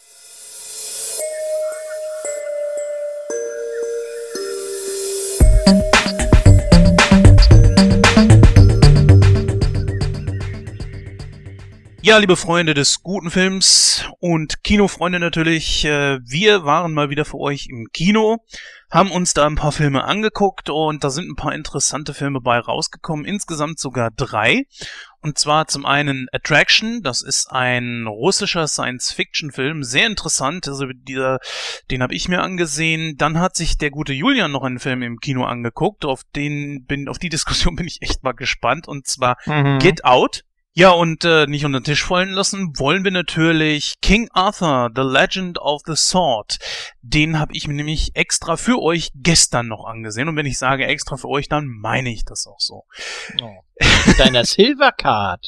Mit meiner Silvercard. Ich habe es extra nicht Ja. mehr erwähnt. Nein. Ja, natürlich war ich mit der Silvercard im Kino, klar. Äh, kann ich übrigens Oh. nur jedem empfehlen, wenn er oft ins Kino geht, Ja, das ja. lohnt sich dann auch. Ob ihr allerdings spart, so wie äh, oder oder doch eben nicht, so wie ich, das ist natürlich eine andere Sache, weil je öfter du im Kino bist, desto mehr Popcorn und so weiter kaufst du dir natürlich auch und äh, das relativiert sich in dem Moment dann einfach auch. Naja, fangen wir aber, glaube ich mal, mit Attraction an, ein russischer Science-Fiction-Film. Den habe ich in, tatsächlich in der Sneak gesehen. Jetzt werden sich einige fragen, warum bespricht er das dann nicht in der Sneak? Äh, ja, weil einfach die Aufnahme zwischen einer Sneak-Preview und diesem, äh, der Ausgabe 80 dann, das hätte sich so ein bisschen überschnitten. Vielleicht meist noch. Gucken wir mal. Aber jetzt besprechen wir den einfach mal hier. Ja, worum geht's in Attraction, der auch in tatsächlich weit mehr als drei Monaten erst ins Kino kommen wird, so wenn ich das jetzt richtig gelesen habe und mich Movie Pilot dort nicht anlügt. Ich gucke hier mal, es wäre der 24.8. sogar. Also tatsächlich auch wirklich mal eine Sneak Preview, ja, das verstehe ich unter einen Film früher sehen und nicht einen Tag vor der eigentlichen Vorpremiere. Naja. Dafür brauchst du die Gold Card. ja. Ich glaube, wir sollten das besser wirklich zukünftig mit Video machen, dann könntest du den Mittelfinger nämlich sehen, den ich gerade zeige. ja, ähm, worum geht's hier in Attraction? Ich nehme jetzt einfach mal äh, die Inhaltsbeschrei ja, die Beschreibung von Movie Pilot. Ja, über Russlands Hauptstadt Moskau wird ein riesiges, nicht identifizierbares Flugobjekt abgeschossen. Sofort wird die Absturz Absturzstelle des außerirdischen Schiffes in der Hauptstadt großräumig abgesperrt und die Bewohner werden evakuiert. Was wird äh, die Mitarbeiter des Verteidigungsministeriums erwarten, wenn sie versuchen, Kontakt mit den Gästen aufzunehmen? Ja, schnell wird die Forderung laut, dass die Aliens die Erde wieder verlassen sollen. Auch Ayrton ähm, und Julia, das sind die zwei Hauptprotagonisten äh, dieses Filmens, müssen sich dieser chaotischen La in dieser chaotischen Lage zurechtfinden. Ja, äh, über die Schauspieler kann ich gar nichts sagen, weil ich nicht einen davon kenne. Gar keinen. so, ja, ja. Äh, die Story, ja, ähm, ich will nicht spoilern, aber äh, ich sag mal so viel. Es in, ergibt sich eine kleine Liebesgeschichte zwischen dem einzigen Alien auf diesem Raumschiff und der Hauptprotagonistin äh, hier. Und Schon kann man die ganze Handlung zusammenfassen in Fred vom Jupiter, Fred vom Jupiter, der Traum aller Frauen. Er macht mich schwach. Oh, sie waren alle böse und ich musste wieder gehen. Ja, das ist tatsächlich, äh, was mich an diesen Film erinnert. Weil tatsächlich wir eine Liebesgeschichte haben. Das Mädel verliebt sich unsterblich in diesen Außerirdischen, der natürlich humanoid ist, der auch nicht scheiße aussieht. Dann gibt es äh, eine Handvoll von Menschen, äh, vor damals dann äh, Männer, die auch ein bisschen böse darüber sind, dass der Gute mit dieser Frau etwas hat. Allen voran, weil sie ihren Ex-Freund abgesägt hat für diesen Außerirdischen und er muss dann die Erde wieder verlassen. Für mich klingt das nach Fred vom Jupiter. Es tut mir einfach leid, ja. Aber davon mal ab war ich sehr überrascht. Äh, ich war natürlich erstmal so, Oh, russischer Science-Fiction-Film, kann das zusammenpassen? Da kommt doch bestimmt irgendwie so ein komischer Krampf bei rum. Die Story ist sehr einfach, aber die Animation, also die lässt sich, äh, da, da kann sich Hollywood teilweise echt schon wirklich was abschneiden. Also die war wirklich nicht schlecht. Das Design des Raumschiffes war nicht schlecht. Äh, die Motive des äh, Außerirdischen waren nachvollziehbar, wenn auch, äh, naja, der Plot wirklich sehr, sehr einfach gestrickt ist, dann haben wir einfach Menschen dabei, die natürlich was gegen diese außerirdische Invasion haben, obwohl es keine Invasion ist, weil, naja, der Außerirdische wollte eigentlich äh, nur an der Erde vorbeifliegen. Dann gibt's natürlich eine Gruppe von Menschen, die auch berechtigterweise sehr sauer sind, denn als das Raumschiff abgestürzt ist, natürlich verursacht durch die Menschen, aber äh, verursacht es einige Trümmer beim Absturz und streifte auch mehrere Hochhäuser und es kommen ungefähr 200 Personen ums Leben. Und die äh, Angehörigen sind dementsprechend auch sauer. Es wird, äh, ja, es gründet sich so eine kleine Gegenbewegung gegen Aliens. Und äh, das ist dann schon irgendwo begreiflich. Auch warum zum Beispiel der Freund, der ja dann äh, von seiner Freundin da abgesägt wird, dann auf den Alien so sauer ist. Das ist alles nachvollziehbar, aber wie gesagt, unglaublich leichte Kost. Die Schauspieler sind auch gar nicht so schlecht. Es gibt echt wirklich geile Gags auch zum Beispiel dazwischen. Der Außerirdische weiß natürlich überhaupt nicht, was auf der Erde so für Gepflogenheiten sind. Natürlich spricht er unsere Sprache, ist ja klar, wenn er schon humanoid ist, muss er auch unsere Sprache sprechen. Und äh, ich kann ja mal einen Gag dir zum, zum Besten geben. Er kommt halt eben mit dem Mädel zu denen nach Hause und meint dann so, als plötzlich der Hund reinkommt, weil er kann Empathie, er hat irgendwie empathische Kräfte und äh, fühlt dann so, hm, naja, also dieser Hund, äh, der leidet unter seinem Alter und dann meinte sie, ja, mein Vater wollte den eigentlich auch schon einschläfern lassen, aber ich kann es irgendwie nicht. Der Hund ist einfach zu alt, aber ich kann nicht loslassen und dann kommt irgendwann die Oma, die auf äh, ihre Enkelin aufpassen sollte, ins Zimmer und der Außerirdische guckt sie nur an und meint so, oh, sie sind alt, werden sie bald eingeschläfert? Und das war so geil, wie auch im, im, im Wort das rübergebracht wurde. Natürlich ins Deutsche synchronisiert, aber äh, das ganze Publikum hat einfach nur gelacht. Ein paar Leute haben den Saal verlassen, konnten damit einfach nichts anfangen. Naja, aber trotzdem, ich muss diesem Film tatsächlich eine heitere Note geben. Und das äh, Sneak-Kino hat in dem Moment einfach das getan, was es tun soll, nämlich, dass man Filme gezeigt bekommt, die man wahrscheinlich so sonst nie angepackt hätte. Ne, letztes Mal war es Get Out, über den wir jetzt gleich noch sprechen werden. Aber äh, mit der deutschen Synchro hatte ich mit dem Film eigentlich überhaupt keine Probleme. Und wenn Aliens, warum eigentlich sollen die tatsächlich wirklich immer nur in den USA irgendwie äh, runterkommen, die angreifen, wie auch immer? Einzige, was ich ein bisschen schade fand, war, dass man nicht russische unter, also dass man nicht äh, Deutsch untertitelt hat in dem Moment, wo äh, die russische Sprache einfach da war, weil damit konnte in dem Moment dann keiner was anfangen und das hätte man schon machen sollen. Also werde ich auf die Blu-ray warten, dann kann ich mir das hoffentlich äh, übersetzen lassen, weil kyrillische Buchstaben kann ich leider gar nichts mit anfangen. Ich glaube auch nicht, dass einer von euch das kann, oder? Das ist nicht schwer. Also äh, das kyrillische Alphabet kann ich tatsächlich lesen und manchmal kann man auch sogar entziffern ungefähr, äh, welches, welches Wort dahinter steckt. Ähm, ist, ist nicht schwer zu lesen. Gut, aber äh, Kannst du. ich kann kein Russisch, selbst wenn ich es übersetzen hätte können. Nein, die Sprache auch nicht, aber ähm, ist, ist manchmal ist manchmal ganz witzig. Also Russisch und äh, Griechisch kann man relativ schnell lernen, so die Buchstaben.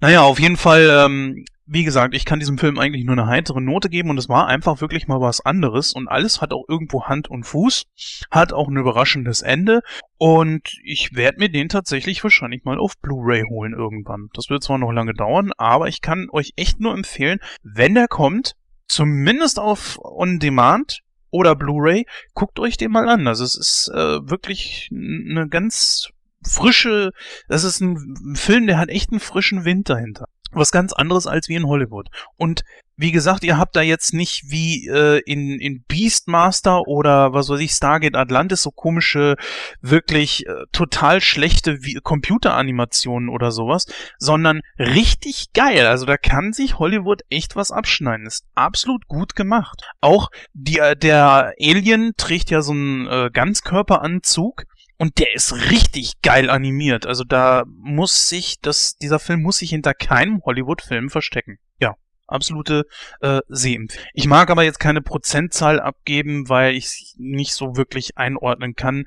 Irgendwo zwischen 75 und 80 würde ich jetzt einfach mal sagen, aber ich kann es nicht genau bestimmen. Das klingt aber ziemlich gut, ja. Ja, wie gesagt, äh, da haben viele davor gesessen und äh, Russisch und ich war auch erst so in dem Moment so, ja, Russisch, russischer Film, habe ich so noch nie gesehen und dann noch noch Science Fiction, ne, ist ja wie bei den Deutschen.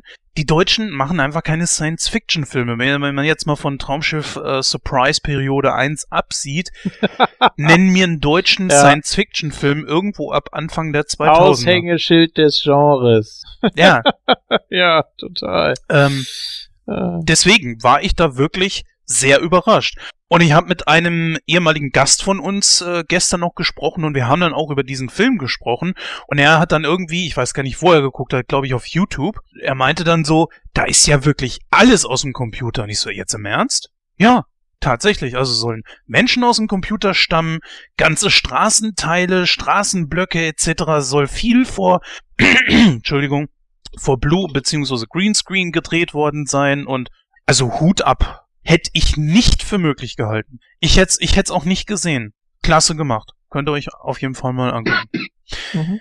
Ja, kommen wir zum nächsten, denke ich mal, äh, Streitthema, weiß ich nicht, Get Out. Da überlasse ich dir das Feld, sonst äh, habe ich hier die meiste Redezeit, was ich wahrscheinlich sowieso schon haben werde. Deswegen übernimm mal. Ja, den Film hast du ja schon vorgestellt und äh, ich werde jetzt auch nicht spoilern, aber ich, ja, eigentlich wollte ich es ja nur noch mal ansprechen. Ähm, wenn du mit Mhm. mir diskutieren willst, werden wir eingehend, weil sonst kann ich dir nicht äh, sagen, warum und weshalb ich diesen Film in Sneak Week, ich glaube 24 oder 25 war das, relativ 24, schlecht ja. bewertet habe. Okay. Ja gut, dann äh, ist das jetzt quasi der Spoiler-Part zu Sneak Week 25, dann werden wir da jetzt auch äh, drauf eingehen. Wollten wir ja sowieso Äh, machen, ne? Ja, es sei Mhm. denn, du äh, sprichst erst noch über den anderen Film und dann machen wir Get Out zum Schluss. Das ist, glaube ich, für die Hörer ganz angenehm. Ja gut, fangen wir also mit King Arthur an, bevor wir jetzt gleich Get Out zum Schluss machen. Hast recht, das ist dann tatsächlich wirklich besser. Ja, King Arthur, Legend of the Sword, ist angelaufen am 11.05. und ich habe ihn dann tatsächlich auch am 11. gesehen. Wir nehmen ja heute am 12.05. auf. Die Ausgabe dürftet ihr irgendwie rund um den, schätze ich mal, 18., 17., 18. rum dann äh, zum Download oder auch, äh, ja, über sie dürfte euch dann zur Verfügung stehen. ja, YouTube und was gibt's noch? Ja, iTunes und so weiter und so fort. iTunes, Ja. ganz wichtig. Wir haben ja die letzten zwei Ausgaben auch äh, relativ zeitnah zusammen mit äh, auch auf YouTube gebracht, deswegen sollte euch das dann auch zur Verfügung stehen. Ja, wie dem auch sei. Wir haben ähm, eigentlich äh, hier diese klassische Geschichte um König Arthur und die Ritter der Tafelrunde, was sich allerdings in diesem Film dann äh, auch noch so bildet erst und dann auch relativ zum Schluss. Und dann geht's eigentlich so darum, dass der vorhergehende König, also ich nehme hier einfach mal die Inhaltsangabe von Moviepilot, nach dem Tod seines Vaters Uther Pendragon, oh mein Gott, was für ein Name, treibt sich der junge Arthur, gespielt von Charlie Hunnam, äh, mit seiner Bande von Straßenjungen in den Gassen Londons herum. Er hat keine Ahnung, welches königliche Leben ihm eigentlich zustehen würde, bis zu dem Moment, da er das sagenumwogene Schwert Excaliburs aus dem Stein zieht, naja, beziehungsweise ziehen muss. Mit diesem Macht ausgestattet muss er sich seinem eigenen Dämon stellen und für sein Volk gegen den tyrannischen Herrscher Vortigern antreten, antreten, der seine Eltern getötet und ihm die Krone gestohlen hat. Ja, King Arthur verbündet sich äh, mit dem Widerstand, zu dem auch eine geheimnisvolle Magierin gehört, und macht sich daran, seinen Thron zurückzuerobern. Ja, in den Hauptrollen haben wir hier äh, Charlie Hunnam als Arthur, beziehungsweise später äh, dann King Arthur, Jude Law als sein Prota äh, Antagonist, Vortigern, dann etwas jetzt, äh, das mag ich nicht sonderlich hundertprozentig gut aussprechen können, Astrid Burgess Frisbee als Genevieve, meine Güte, was? Moment mal. Hä? Jetzt, jetzt muss ich echt mal was nachgucken. Äh, Streetberg ist Frisbee. Ja, kennt man auch aus Fluch der Karibik 4 als Cyrena. Ja, ja, die hat die äh, Meerjungfrau vorgespielt, genau, Ja, genau, das passt dann ja auch ganz gut. das hast du doch mit Absicht gemacht. yes, natürlich. Ja, Nein, äh, das ist jetzt ich wollte ihn nicht unterbrechen, ja. aber über den Namen stolpert man natürlich. Genau. Ja, so, so äh, Namen, die einem sonst irgendwo noch was sagen, würde ich sagen, Eric Berner und Guy Ritchie äh, hat hier Regie geführt. Ja. Gut, die Geschichte ist äh, nicht neu, das kennen wir schon, nur halt eben ein bisschen anders erzählt. Wir haben hier auch einen unglaublich merkwürdigen Soundtrack dazu. Das hat man ja bereits schon auch im Trailer gesehen, der mir den Film irgendwie vermiest hat, muss ich gestehen. Das hat mich unglaublich gestört. Man hat hier versucht, sehr hip und, und zeitgemäß irgendwie zu sein. Man hat hier äh, richtige Gitarrensounds mit reingebracht, auch richtig moderne Musik etc. und, und ähm, also richtig moderne Klänge, gar nicht für so einen Film, wie man ihn jetzt eigentlich kennt. Das finde ich ehrlich gesagt ziemlich kacke, denn es passt irgendwie nicht. Und dann ähm, auch so eine Erzählweise, die mich so an Welcome to the Jungle erinnert, so, ja, das ist hier, äh, kennt den einer von euch, Welcome to the Jungle? Ja, erst vor kurzem das zweite Mal gesehen. Dann erinnerst du dich bestimmt an die Szene, wo sie über diese ganzen Linebacks, also diese ganzen Spieler und so weiter äh, gerade sprechen, ne? Ganz am Anfang Äh. ist das, in der Disco.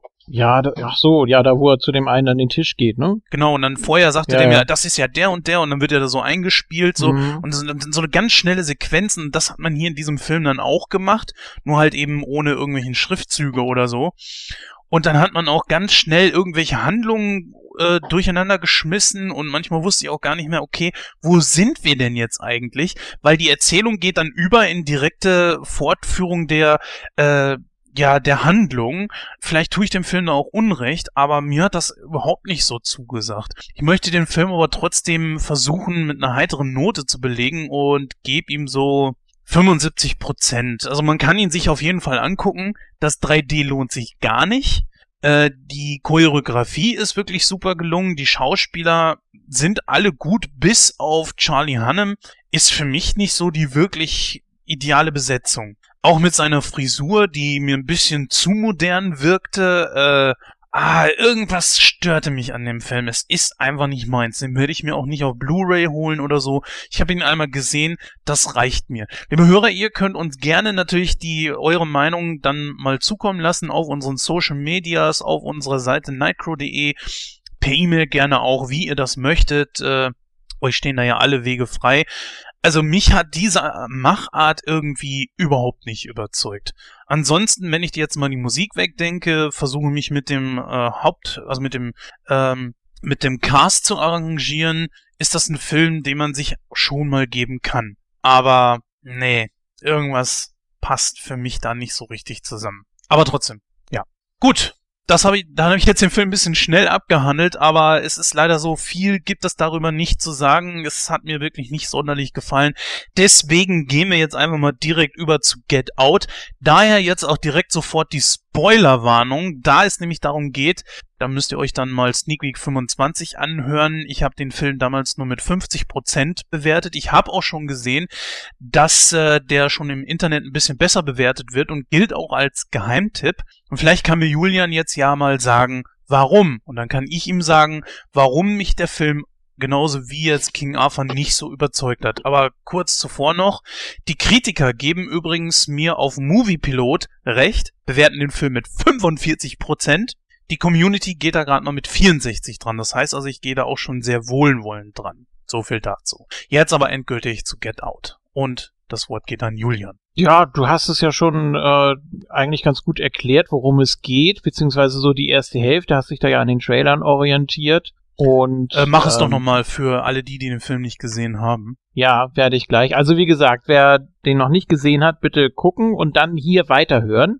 Äh, denn es ist, ja, es wäre wär schade, wenn man den eigentlich noch sehen will oder wenn einen das äh, Genre interessiert oder der Film oder das, was man drüber schon gehört hat, wenn einen das interessiert und ihn dann nicht gesehen hat und dann jetzt diesen Part hört. Deswegen äh, bitte das erst machen. Ja, ähm, es geht um ein Paar. Äh, er ist schwarz und sie ist weiß und es äh, steht der erste Besuch bei den bei ihren Eltern an und ja, die sind da alle ganz äh, furchtbar nett und äh, die haben auch zwei schwarze äh, Bedienstete, kann man sagen. Und die sind aber auch ein bisschen merkwürdig drauf und das fällt äh, ihm auch auf. Ähm, ich habe die Namen jetzt gerade gar nicht parat, aber ist, glaube ich, auch nicht so unbedingt wichtig. Ähm, weißt du es gerade noch oder? Äh, Chris, ne? Ja. Chris, genau, ja. Ja. Und sie hieß, ja. Das ist so ein komischer Name. Ja. Ähm, habe ich vergessen. Äh, naja, jedenfalls äh, sind alle sehr nett zu ihm. Das Einzige, was die Eltern zu stören scheint, ist, dass er raucht. Das heißt, äh, die wollen ihm das austreiben und fragen ihn auch, ob er hypnotisiert werden will, weil das ganz toll funktioniert und die Mutter kann das und er verzichtet aber und Ach so, ein Bruder hat sie auch noch, das ist auch ein Freak irgendwie, der äh, gleich so ein bisschen auf ihn losgeht. Äh, ja, und ohne es zu wollen, wird er dann doch von der Mutter hypnotisiert, das hast du ja auch alles noch erklärt. Und er mag dann auch nicht mehr rauchen, aber er ist dann ja schon mal in irgendeiner anderen Ebene oder er hat irgendein anderes Level erreicht. Jetzt muss man auch dazu sagen, äh, diese Hypnose die verläuft auch ganz komisch. Also sie macht das irgendwie mit der Teetasse, ne? Sie schlägt da mit dem mit dem Löffel gegen die Teetasse mhm. und dann sieht er quasi seine Umgebung als Fenster und er sitzt ja auf diesem auf diesem Sessel, klammert sich da fest und äh, er fällt dann praktisch ja durchs Weltall irgendwie, also ganz, äh, ganz merkwürdig inszeniert auch und äh, das Bild wird immer kleiner von seiner Umgebung und dann ist er quasi weggetreten und wacht dann irgendwann irgendwo anders wieder auf. So, das ist, das passiert zweimal im Film und äh, ja, er weiß eben nicht genau, was es, was es damit auf sich hat. Dann gibt's eine Party, die die Eltern veranstalten. Da kommen ganz merkwürdige Leute an, äh, auch einige Schwarze, beziehungsweise er entdeckt da ja einen, der ihm auch irgendwie bekannt vorkommt und dann geht er auch zu ihm und sagt, ja, es ist schön hier auch meinen Bruder zu sehen und der ist aber auch völlig weggetreten und redet komisch und ja, also die scheinen alle irgendwie so einen kleinen Knacks wegzuhaben. Und dann versucht er das natürlich zu ergründen und dann kommt eine ganz kuriose Szene. Er fotografiert diesen Schwarzen, den er da entdeckt, mit Blitz, mit seinem Handy und der rastet daraufhin völlig aus. Also für ein paar Sekunden und sagt, verschwinde hier, verschwinde hier, geht auf ihn los und will ihm da scheinbar ans Leder. Ähm, und das schickt er dann auch seinem Freund, das Foto, der bei der, also das TSA, ich weiß es gar nicht, also irgendwie auch so ein Ermittlungsdienst oder sowas. Ich glaube, der arbeitet auch am Flughafen, ne? Irgendwie so ein Sicherheitsdienst. Jedenfalls schickt er ihm das Foto und äh, der ermittelt dann, wer das ist. Und die haben den wohl schon mal getroffen, irgendwie. So. Ja, Gott, wie geht's dann weiter? Äh, Ah, ich glaube, wir sollten nicht die ganze Handlung des Filmes erzählen. Ja, na gut, also er findet das dann irgendwie raus, dass da irgendwas äh, faul ist und äh, er entdeckt dann eine Fotoschachtel. Auch komisch, dass da die Tür auf war. Also er sollte das wohl auch entdecken irgendwie. Also ganz, ganz merkwürdig. Da gibt's ja noch diesen äh, blinden Kunstkenner, Kunsthändler, was auch immer. Das ist ja, also da ganz merkwürdige Szenen eigentlich. Ähm, und dann entdeckt er da, wie gesagt, Fotos von seiner Freundin mit ganz vielen anderen Schwarzen. Also richtige Partnerfotos eben. Äh, unter anderem auch mit der weiblichen schwarzen Küchenhilfe. Äh, und da denkt man schon, okay, äh, sie ist da wohl die Hauptstrippenzieherin des Ganzen. Sie holt die Leute rein quasi für den Haushalt. Und was dann da abgeht, das ist natürlich äh, ja sehr an den Haaren herbeigezogen, aber trotzdem irgendwie auch ganz ganz pfiffig irgendwie. Ähm, wie war das? Also das hat ja hat man ja schon auf der Party da gemerkt, ne? Also mit der älteren Dame, die dabei besagtem äh, Schwarzen, den die ja irgendwoher kennen, äh, was da die Begleitung war, die können quasi im Körper der Schwarzen weiterleben, wenn sie Teile des Gehirns transplantieren. Ähm, Also genau Also man- war das so, dass man bleibt der, man, man, ja, man bleibt eigentlich der Mensch, aber so das Bewusstsein oder so das, äh, ja, ich weiß nicht, wie, wie will man das beschreiben? Das wird äh, übertragen, ne? Also es wird eigentlich von einem Menschen zum anderen Menschen das gesamte Hirn in dessen Körper transplantiert. Ne? Und in dem Moment ist es so, dass aber ein Teil des alten Gehirns da bleiben muss, damit äh, der Körper auch richtig funktioniert. Ja, ja, klar. Warum Mhm, auch genau. immer.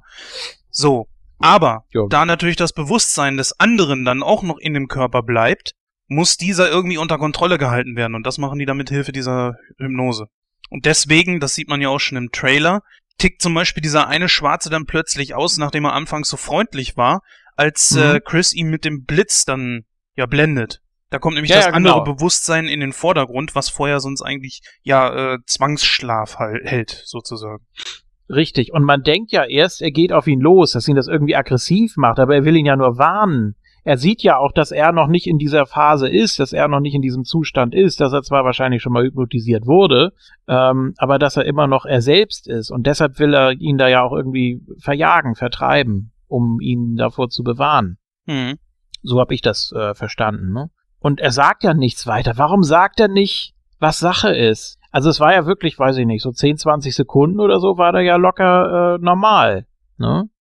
Und dann frage ich mich auch, warum kann er sich nicht selber blitzdingsen, wenn er das doch weiß? Wenn du keine Kontrolle über deinen Oder- Körper hast. Sagen Ja, wir gut, mal, okay, äh, die Jalousie ist zwar oben, aber es ist keiner zu Hause, so ungefähr. ja, okay. Ja.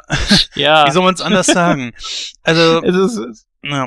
Aber gut, äh, was, warum hattest du jetzt so ein Problem mit meiner Bewertung? 50 Prozent finde ich, finde ich fies. Also ähm, auch so der der Twist dann, dass äh, seine Freundin das äh, praktisch ist, die dann da äh, auch die auch die Art, wie das gespielt ist, überhaupt die die Schauspieler gefallen mir.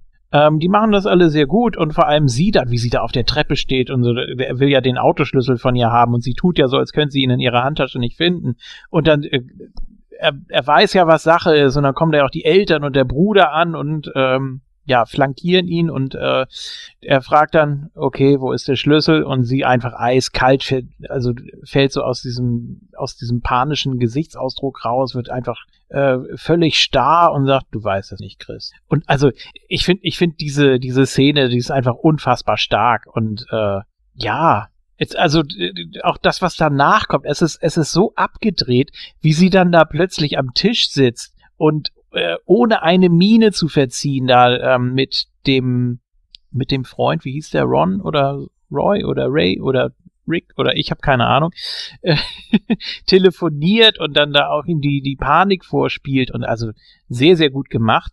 Ähm, ja, die ganze, die ganze Geschichte dann natürlich, dass die beiden Bediensteten, also der Mann und die Frau, dass das dann die Großeltern sind, die dann da äh, drin weiterleben, äh, das ist ja eigentlich alles noch soweit schlüssig. So, und der Vater ist ja derjenige, der die Transplantation äh, durchführt. Der Bruder, ich weiß gar nicht, ob der eine feste Aufgabe hat. Weiß ich gar nicht. Der soll sich einfach so um alles kümmern. Der schleicht da ja immer rum. Äh, die Mutter hypnotisiert und die Tochter, wie gesagt, also seine Freundin, die holt die Leute eben ran. So. Und ich, ich habe an alles Mögliche gedacht, aber nicht daran irgendwie, weil die wirklich so natürlich waren. Ne?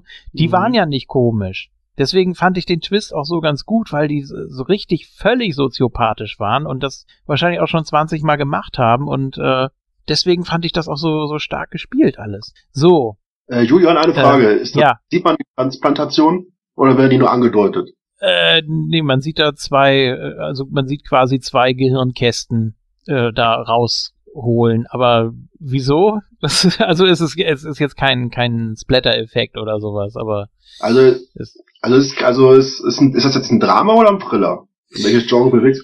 äh, ja, ich würde schon so sagen, ja, so, so Mystery, Horror-Thriller. Also, Siehste, also genau da, wenn du möchtest, hake ich da mal gerne ein. Das ist einer der Punkte, die mich extrem gestört haben. also es ist kein Gewaltexzess, ne? Also absolut nicht. Mhm. Okay. Also das ist einer der Punkte, die mich extrem gestört haben, um da mal anzusetzen. Denn Mhm. der Film weiß gar nicht, was er will. Das ist das Problem.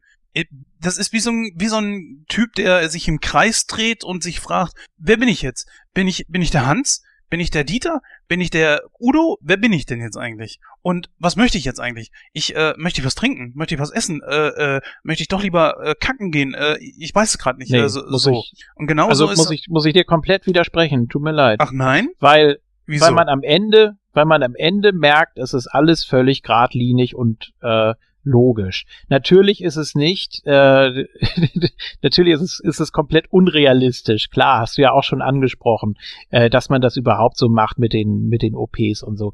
Aber wenn man den ganzen Film gesehen hat und das auch alles so äh, Schritt für Schritt nachvollziehen kann, ich fand das alles völlig schlüssig auch, äh, die, okay, die Frage, warum es ausgerechnet Schwarze sein müssen, das wurde ja auch nicht wirklich erklärt. Da wurde einfach nur gesagt da von dem äh, Kunsthändler, der dann da ja äh, diese Gegensprechanlage da, der dann da am anderen Ende sitzt und ihm da noch ein paar Fragen beantwortet, gnädigerweise.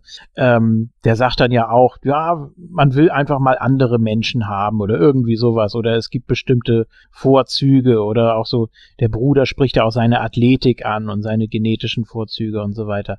Ähm, ja, weiß nicht. Also hat, hat dich das gestört, dass es plötzlich egal war eigentlich, ob es Schwarze sind oder nicht? Oder Ach, da ist ein, ja schon so ein da ist ein ganzer Haufen, der mich einfach gestört hat. Ne? Also fangen wir zum Beispiel, glaube ich, mal von vornherein an. Die Menschen, die den Film nicht gesehen haben und den Trailer gesehen haben, glauben, es ist irgendwie so eine Rassengeschichte. So, Ja. und das ist schon mal das erste Missverständnis.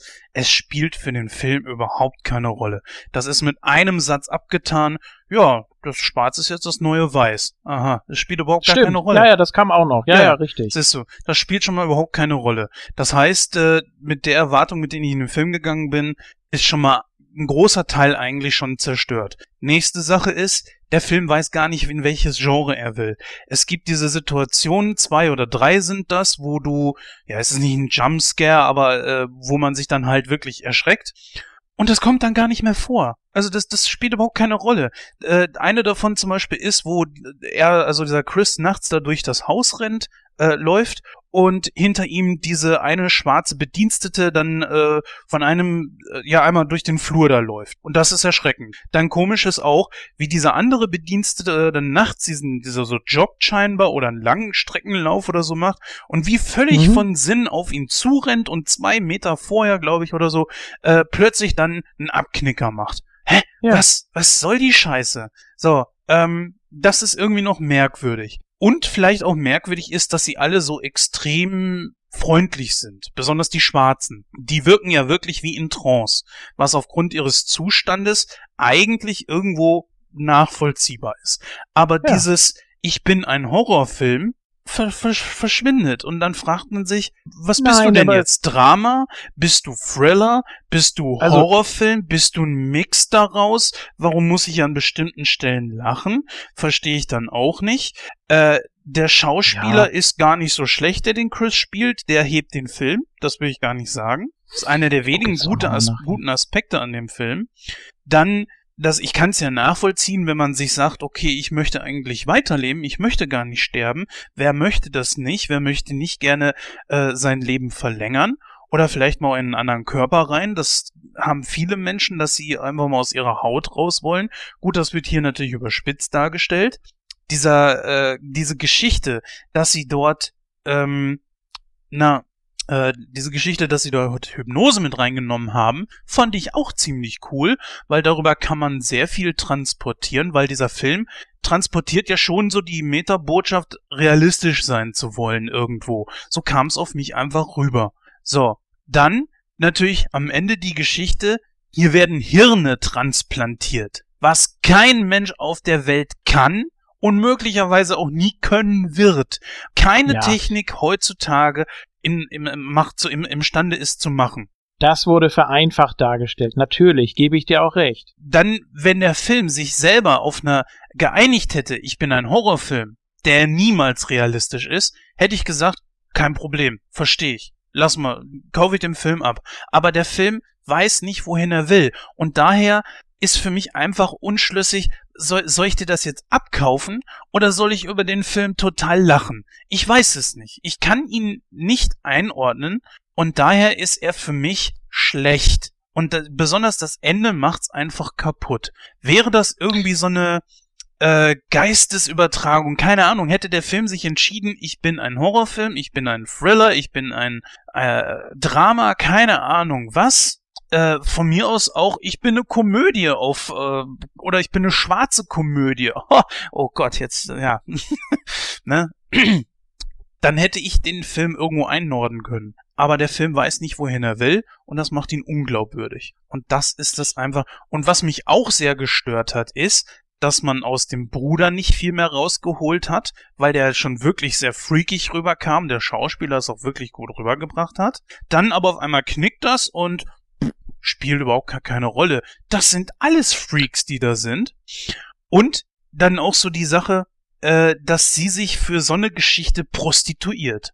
Die steigt ja mit Ja, allen ins Bett, um an, an, an die Leute daran zu kommen. Vor allen Dingen auch die große Frage, was macht sie denn, wenn das irgendwann nicht mehr so ist? Wenn sie nicht mehr in ihrem eigenen Körper ist. So. Wieso sie? Ja, die äh, Tochter von denen. Rose. Ja, ja, genau. Ich habe jetzt ja- gerade mal nachgeguckt. Ja, genau. Rose, sie ist ja scheinbar noch nicht in einen anderen Körper gepackt worden. Das sieht man ja allein daran, dass sie keine Narben am Kopf hat. So, also geht sie für ihre Eltern und Großeltern los, hat dort Sex mit irgendwelchen Männern und prostituiert sich für die Geschichte dann. Äh, Ja, das sind einfach völlig kranke Typen. Du hast es erfasst. ja, ja. Aber trotzdem, ja, der, der Horror oder der Psychothriller, der entsteht eben daraus, dass die so völlig, äh, dass die völlig krank sind in dem, was sie machen. Am Anfang ist es Mystery, weil du eben überhaupt nicht weißt, womit du es zu tun hast. Und Aber genau deshalb macht der Film Mystery. Spaß. Also, Und der Baus, was? ja, ja, nee, ich, ich habe nur gerade äh, nochmal auf die Liste gesetzt, jetzt sind wir schon bei Mystery. Also wir, wir haben immer mehr. Das habe ich doch eben schon gesagt. Ich habe doch eben schon gesagt, Mystery Horror Thriller. So. Das heißt, am Anfang weißt du nicht, womit du es zu tun hast. Das ist ja auch völlig richtig. Das ist ja auch beabsichtigt. Ja, ja, das ist so, und dann ab der zweiten Hälfte wird es dann immer etwas klarer. Und ab und zu werden dir mal so ein paar Bröckchen hingeworfen, dass du dir da dann äh, deinen Reim drauf machen kannst. Ich finde den auch vom, vom Erzähltempo, vom Stil her, ich finde, es ist super schlüssig, geradlinig aufeinander aufgebaut.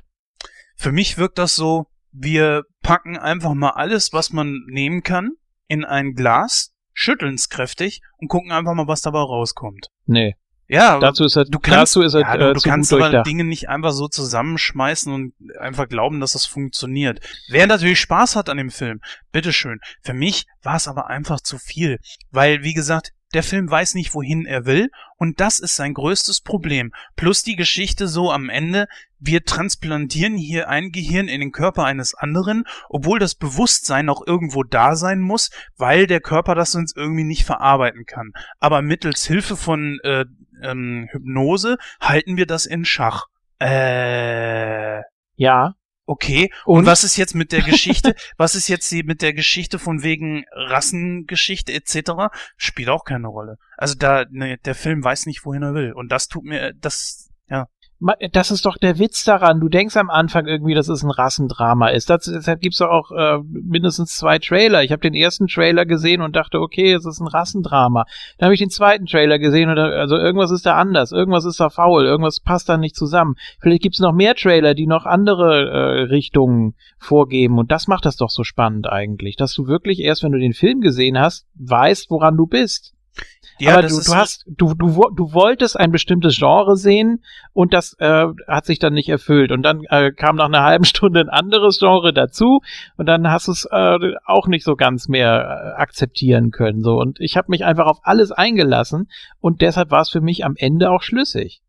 Es wirkt für Also- mich so, wie, es gibt ja so ein schönes Spiel, du nimmst einen Zettel, schreibst da was drauf, knickst das um und der nächste schreibt die Geschichte weiter, ohne das vorher gesehen zu haben, knickt es wieder Ja. um und gibt es wieder weiter. Und so wirkt dieses Drehbuch auf mich. Der eine denkt sich, hm, also ich mache jetzt bis Minute so und so mein Horror draus. Aber nee, Nee. dann, äh, weißt du, ich habe nichts, um es kurz zu machen, ich habe nichts dagegen, wenn ein Film eine dramatische Wendung macht und dann auch mal ein anderes Genre überspringt, um einfach diese dramatische Wendung noch besser zu Mhm. verkaufen. Oder Ja. überraschende Wendung. Das ist okay. Aber wie du selber gesagt hast, du kannst ihn ja selbst nicht mal irgendwo fest einordnen. Und das ist das Problem. Er ist mal das, mal das. Dann springt er, glaube ich, sogar an irgendeiner Stelle wieder in ein anderes Genre, was er vorher hat, zurück. Und nee, es ist mir einfach zu viel. Nehmen wir mal From Dusk Till Dawn als Beispiel. ähm, die erste Hälfte denkst du, das ist ein Entführungsdrama. Habe ich zumindest beim ersten Gucken damals so gedacht. Da war ich äh, 18, 19. Ja. So. Ähm, und dann kamen die Vampire. So, dann dachte ich, was, was ist da denn los? Hatten die keinen Bock mehr, da die Geschichte weiterzuschreiben? Wollten die nicht mehr weiterdrehen? Haben die sich mittendrin gedacht, äh, komm, wir machen jetzt mal was ganz anderes? Waren die einfach nur zu faul, sich da ein vernünftiges Ende auszudenken? Ähm, werden, äh, werden da die, äh, wird die Familie befreit oder nicht? Oder was, was entwickelt sich da noch zwischen den Brüdern oder so? Völlig wurscht, völlig egal, es kommen Vampire und äh, ja, das war's. So. Aber deshalb ist der Film noch nicht schlecht. Du, ähm, Nur weil es gibt sogar Filme, die aus zwei verschiedenen Drehbüchern bestehen. Du hast einmal, Ja, ja, aber- du hast jetzt gerade Dingens äh, hier ähm, From Dusk Till Dawn genannt. Das ist keiner der Filme. Ein Film, wo das zum Beispiel so ist, wo ich das weiß, ist Mad Max 3. Den finden viele zum Beispiel nicht gut oder den als den schlechtesten der Reihe. Ich finde ihn sehr gut. Ich finde, ich kann an Mad Max 3 nichts Schlechtes finden. Aber äh, das ist vernünftig gemacht. Und wie gesagt, ich habe zum Beispiel, ja, bleiben wir bei From Dusk Till Dawn, ja, der, der geht ja wirklich von äh, einem, ja, was ist der anfangs, ein Thriller, ja, geht er über in äh, Horror. So, kann ich mit leben, weil es funktioniert. Aber das ist Ja. der Sprung von einem ins andere und nicht Minute so und so, Sprung, Minute so und so, Sprung. Und das nicht ein Genre aufs andere und dann wieder auf das vorherige, sondern Genre, Genre, Genre, Genreänderung. Es sind ja zig Nein. Genres in diesem Film verteilt und irgendwie Nee. und dann kommt noch das Ende mit diesem, wo ich mir einfach denke, also nee, Leute, kommt, also jetzt lasst es gut. Das Ende ist natürlich äh, typisch Hollywood Horrorfilm-Ende, wenn du so willst. Klar. Das ist äh, völlig überzeichnet, völlig übertrieben.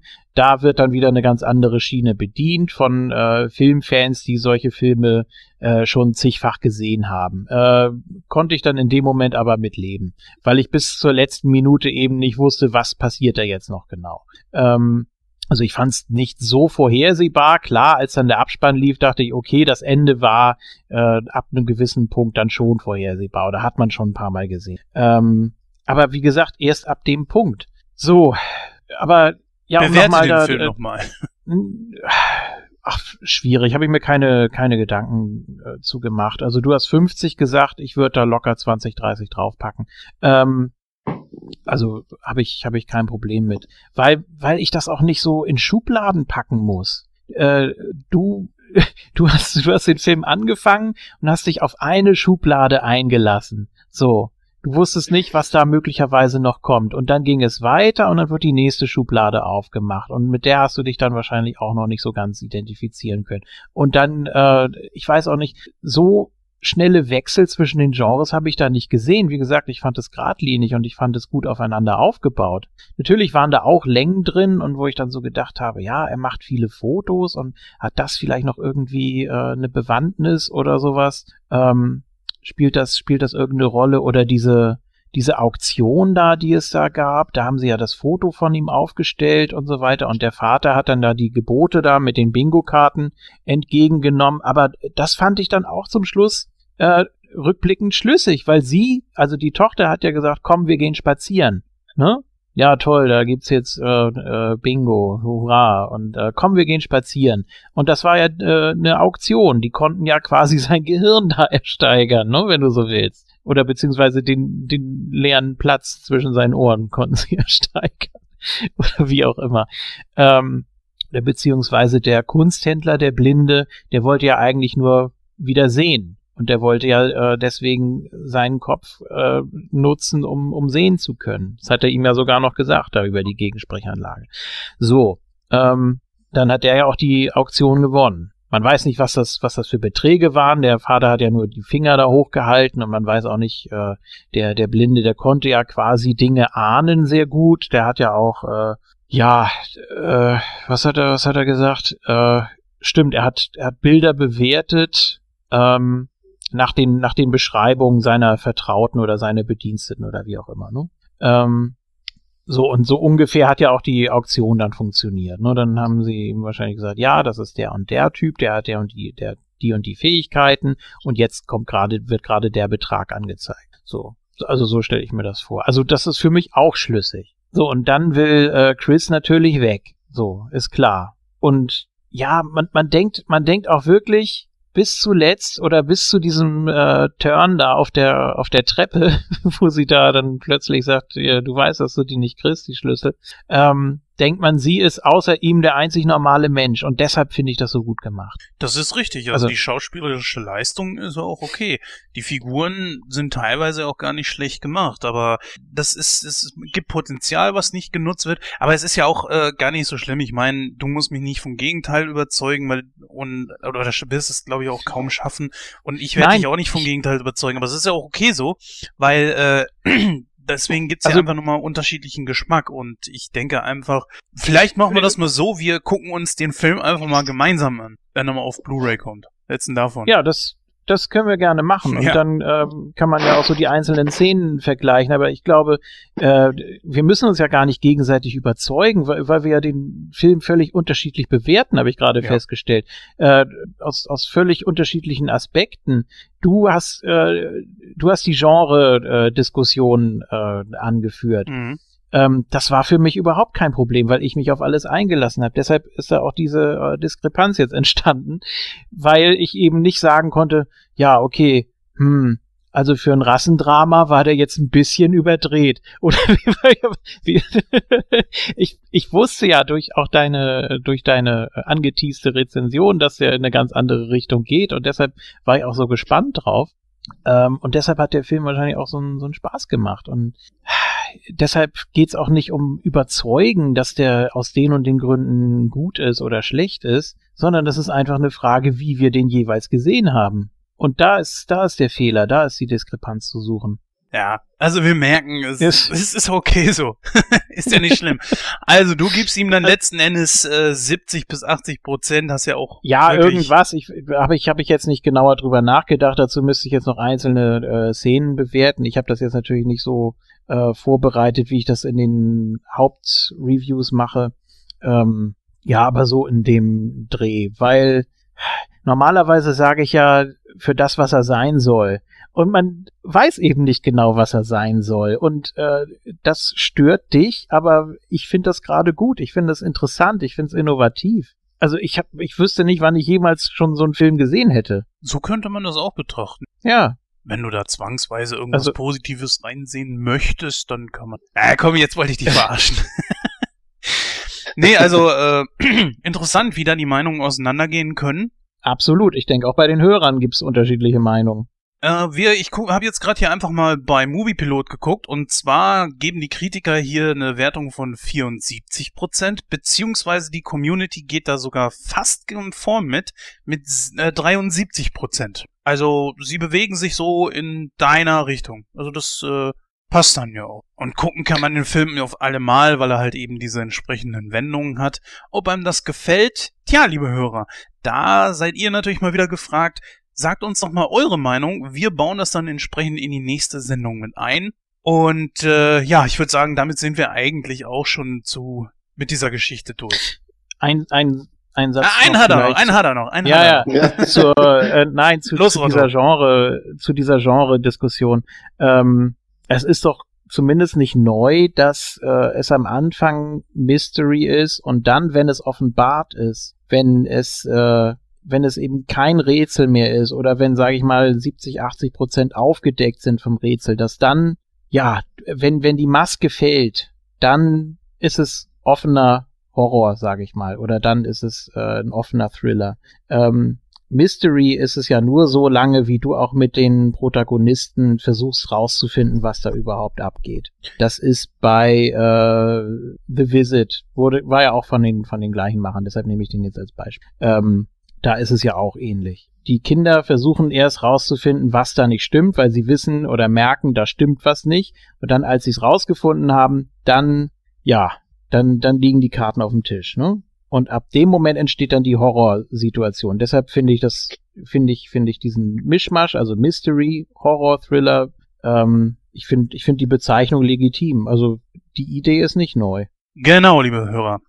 Ja, an dieser Stelle machen wir jetzt wirklich den Knick und hören uns dann Ja. gleich wieder nach den Outtakes, die diesmal nicht allzu üppig ausfallen, glaube ich, Nur wieder zur Verabschiedung. Bis gleich.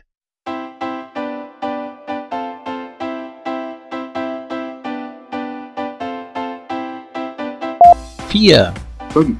Sechs, sieben, acht, äh, neun.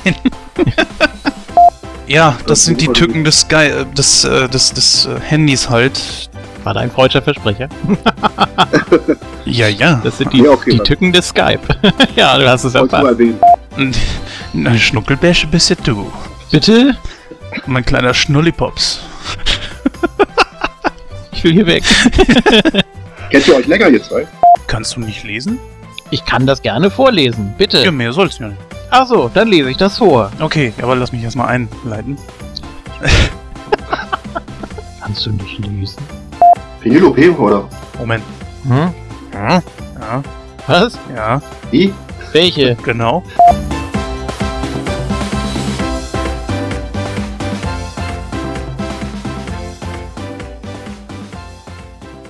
Ja, liebe Hörer, das war die 80. Ausgabe von Nightcrow. Es ist nicht nur wieder mal, dass wir genullt haben, wie Christoph es immer so schön sagt, sondern uns gibt es auch fast auf den Tag genau dreieinhalb Jahre. Das ist auch ein kleines Jubiläum und äh, einen kleinen Grund zum Feiern.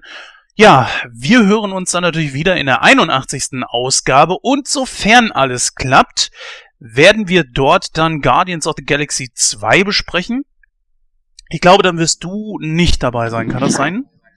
Julian? Richtig. Den gucke ich mir nicht an, aber ich werde natürlich die Ausgabe hören. Genau. Ja, dann, jeder andere auch. dann war es an dieser Stelle erst einmal äh, mit dem Julian für die nächsten vier Wochen. Ihr könnt ihn allerdings trotzdem natürlich in seinem Podcast weiterhören. Und bevor er jetzt die Werbetrommel wieder aufmacht, äh, ist das www.moonsalt.de und auch diesmal habe ich es endlich richtig gesagt. Liebe Hörer, macht es gut. Tschüss, bis dann und der letzte macht das Licht aus, das wird der Marc sein. Gut. Ja, das mache ich. äh, lieber Jens, lieber Julian, vielen Dank. Es hat mir so riesen Spaß gemacht, dabei sein zu dürfen. Äh, eine ganz tolle Erfahrung. Vielen Dank. Damit warst du dann leider jetzt nicht der Letzte, aber da macht dem Macht der. Julian das Licht aus. So, ich habe ich hab keinen äh, blöden Spruch, das muss der Gordon das nächste Mal machen. Mir ist nur noch mal eine kleine Brücke aufgefallen, die wir hier schlagen können zwischen den beiden großen Themen, die wir hatten. Denn äh, von Fluch der Karibik ist es nicht allzu weit zur Muppets Schatzinsel. muss ich auch mal wieder gucken. Und auch da spricht natürlich Andreas von der Meden den Kermit. So, also das haben wir da auch schon mal wieder ganz gut verbunden. Dankeschön Und äh, wie schon gesagt, äh, moonsault.de und natürlich auch unseren YouTube-Kanal nicht zu unterschlagen. network.moontalk.net. Da auch die angesprochene Ausgabe 470 zu hören, auch mit einem kleinen Tribut an Andreas von der Meden. Und ja, da freuen wir uns dann auch auf Feedback entsprechend und vielleicht ein paar neue Hörer. Dankeschön. Tschüss.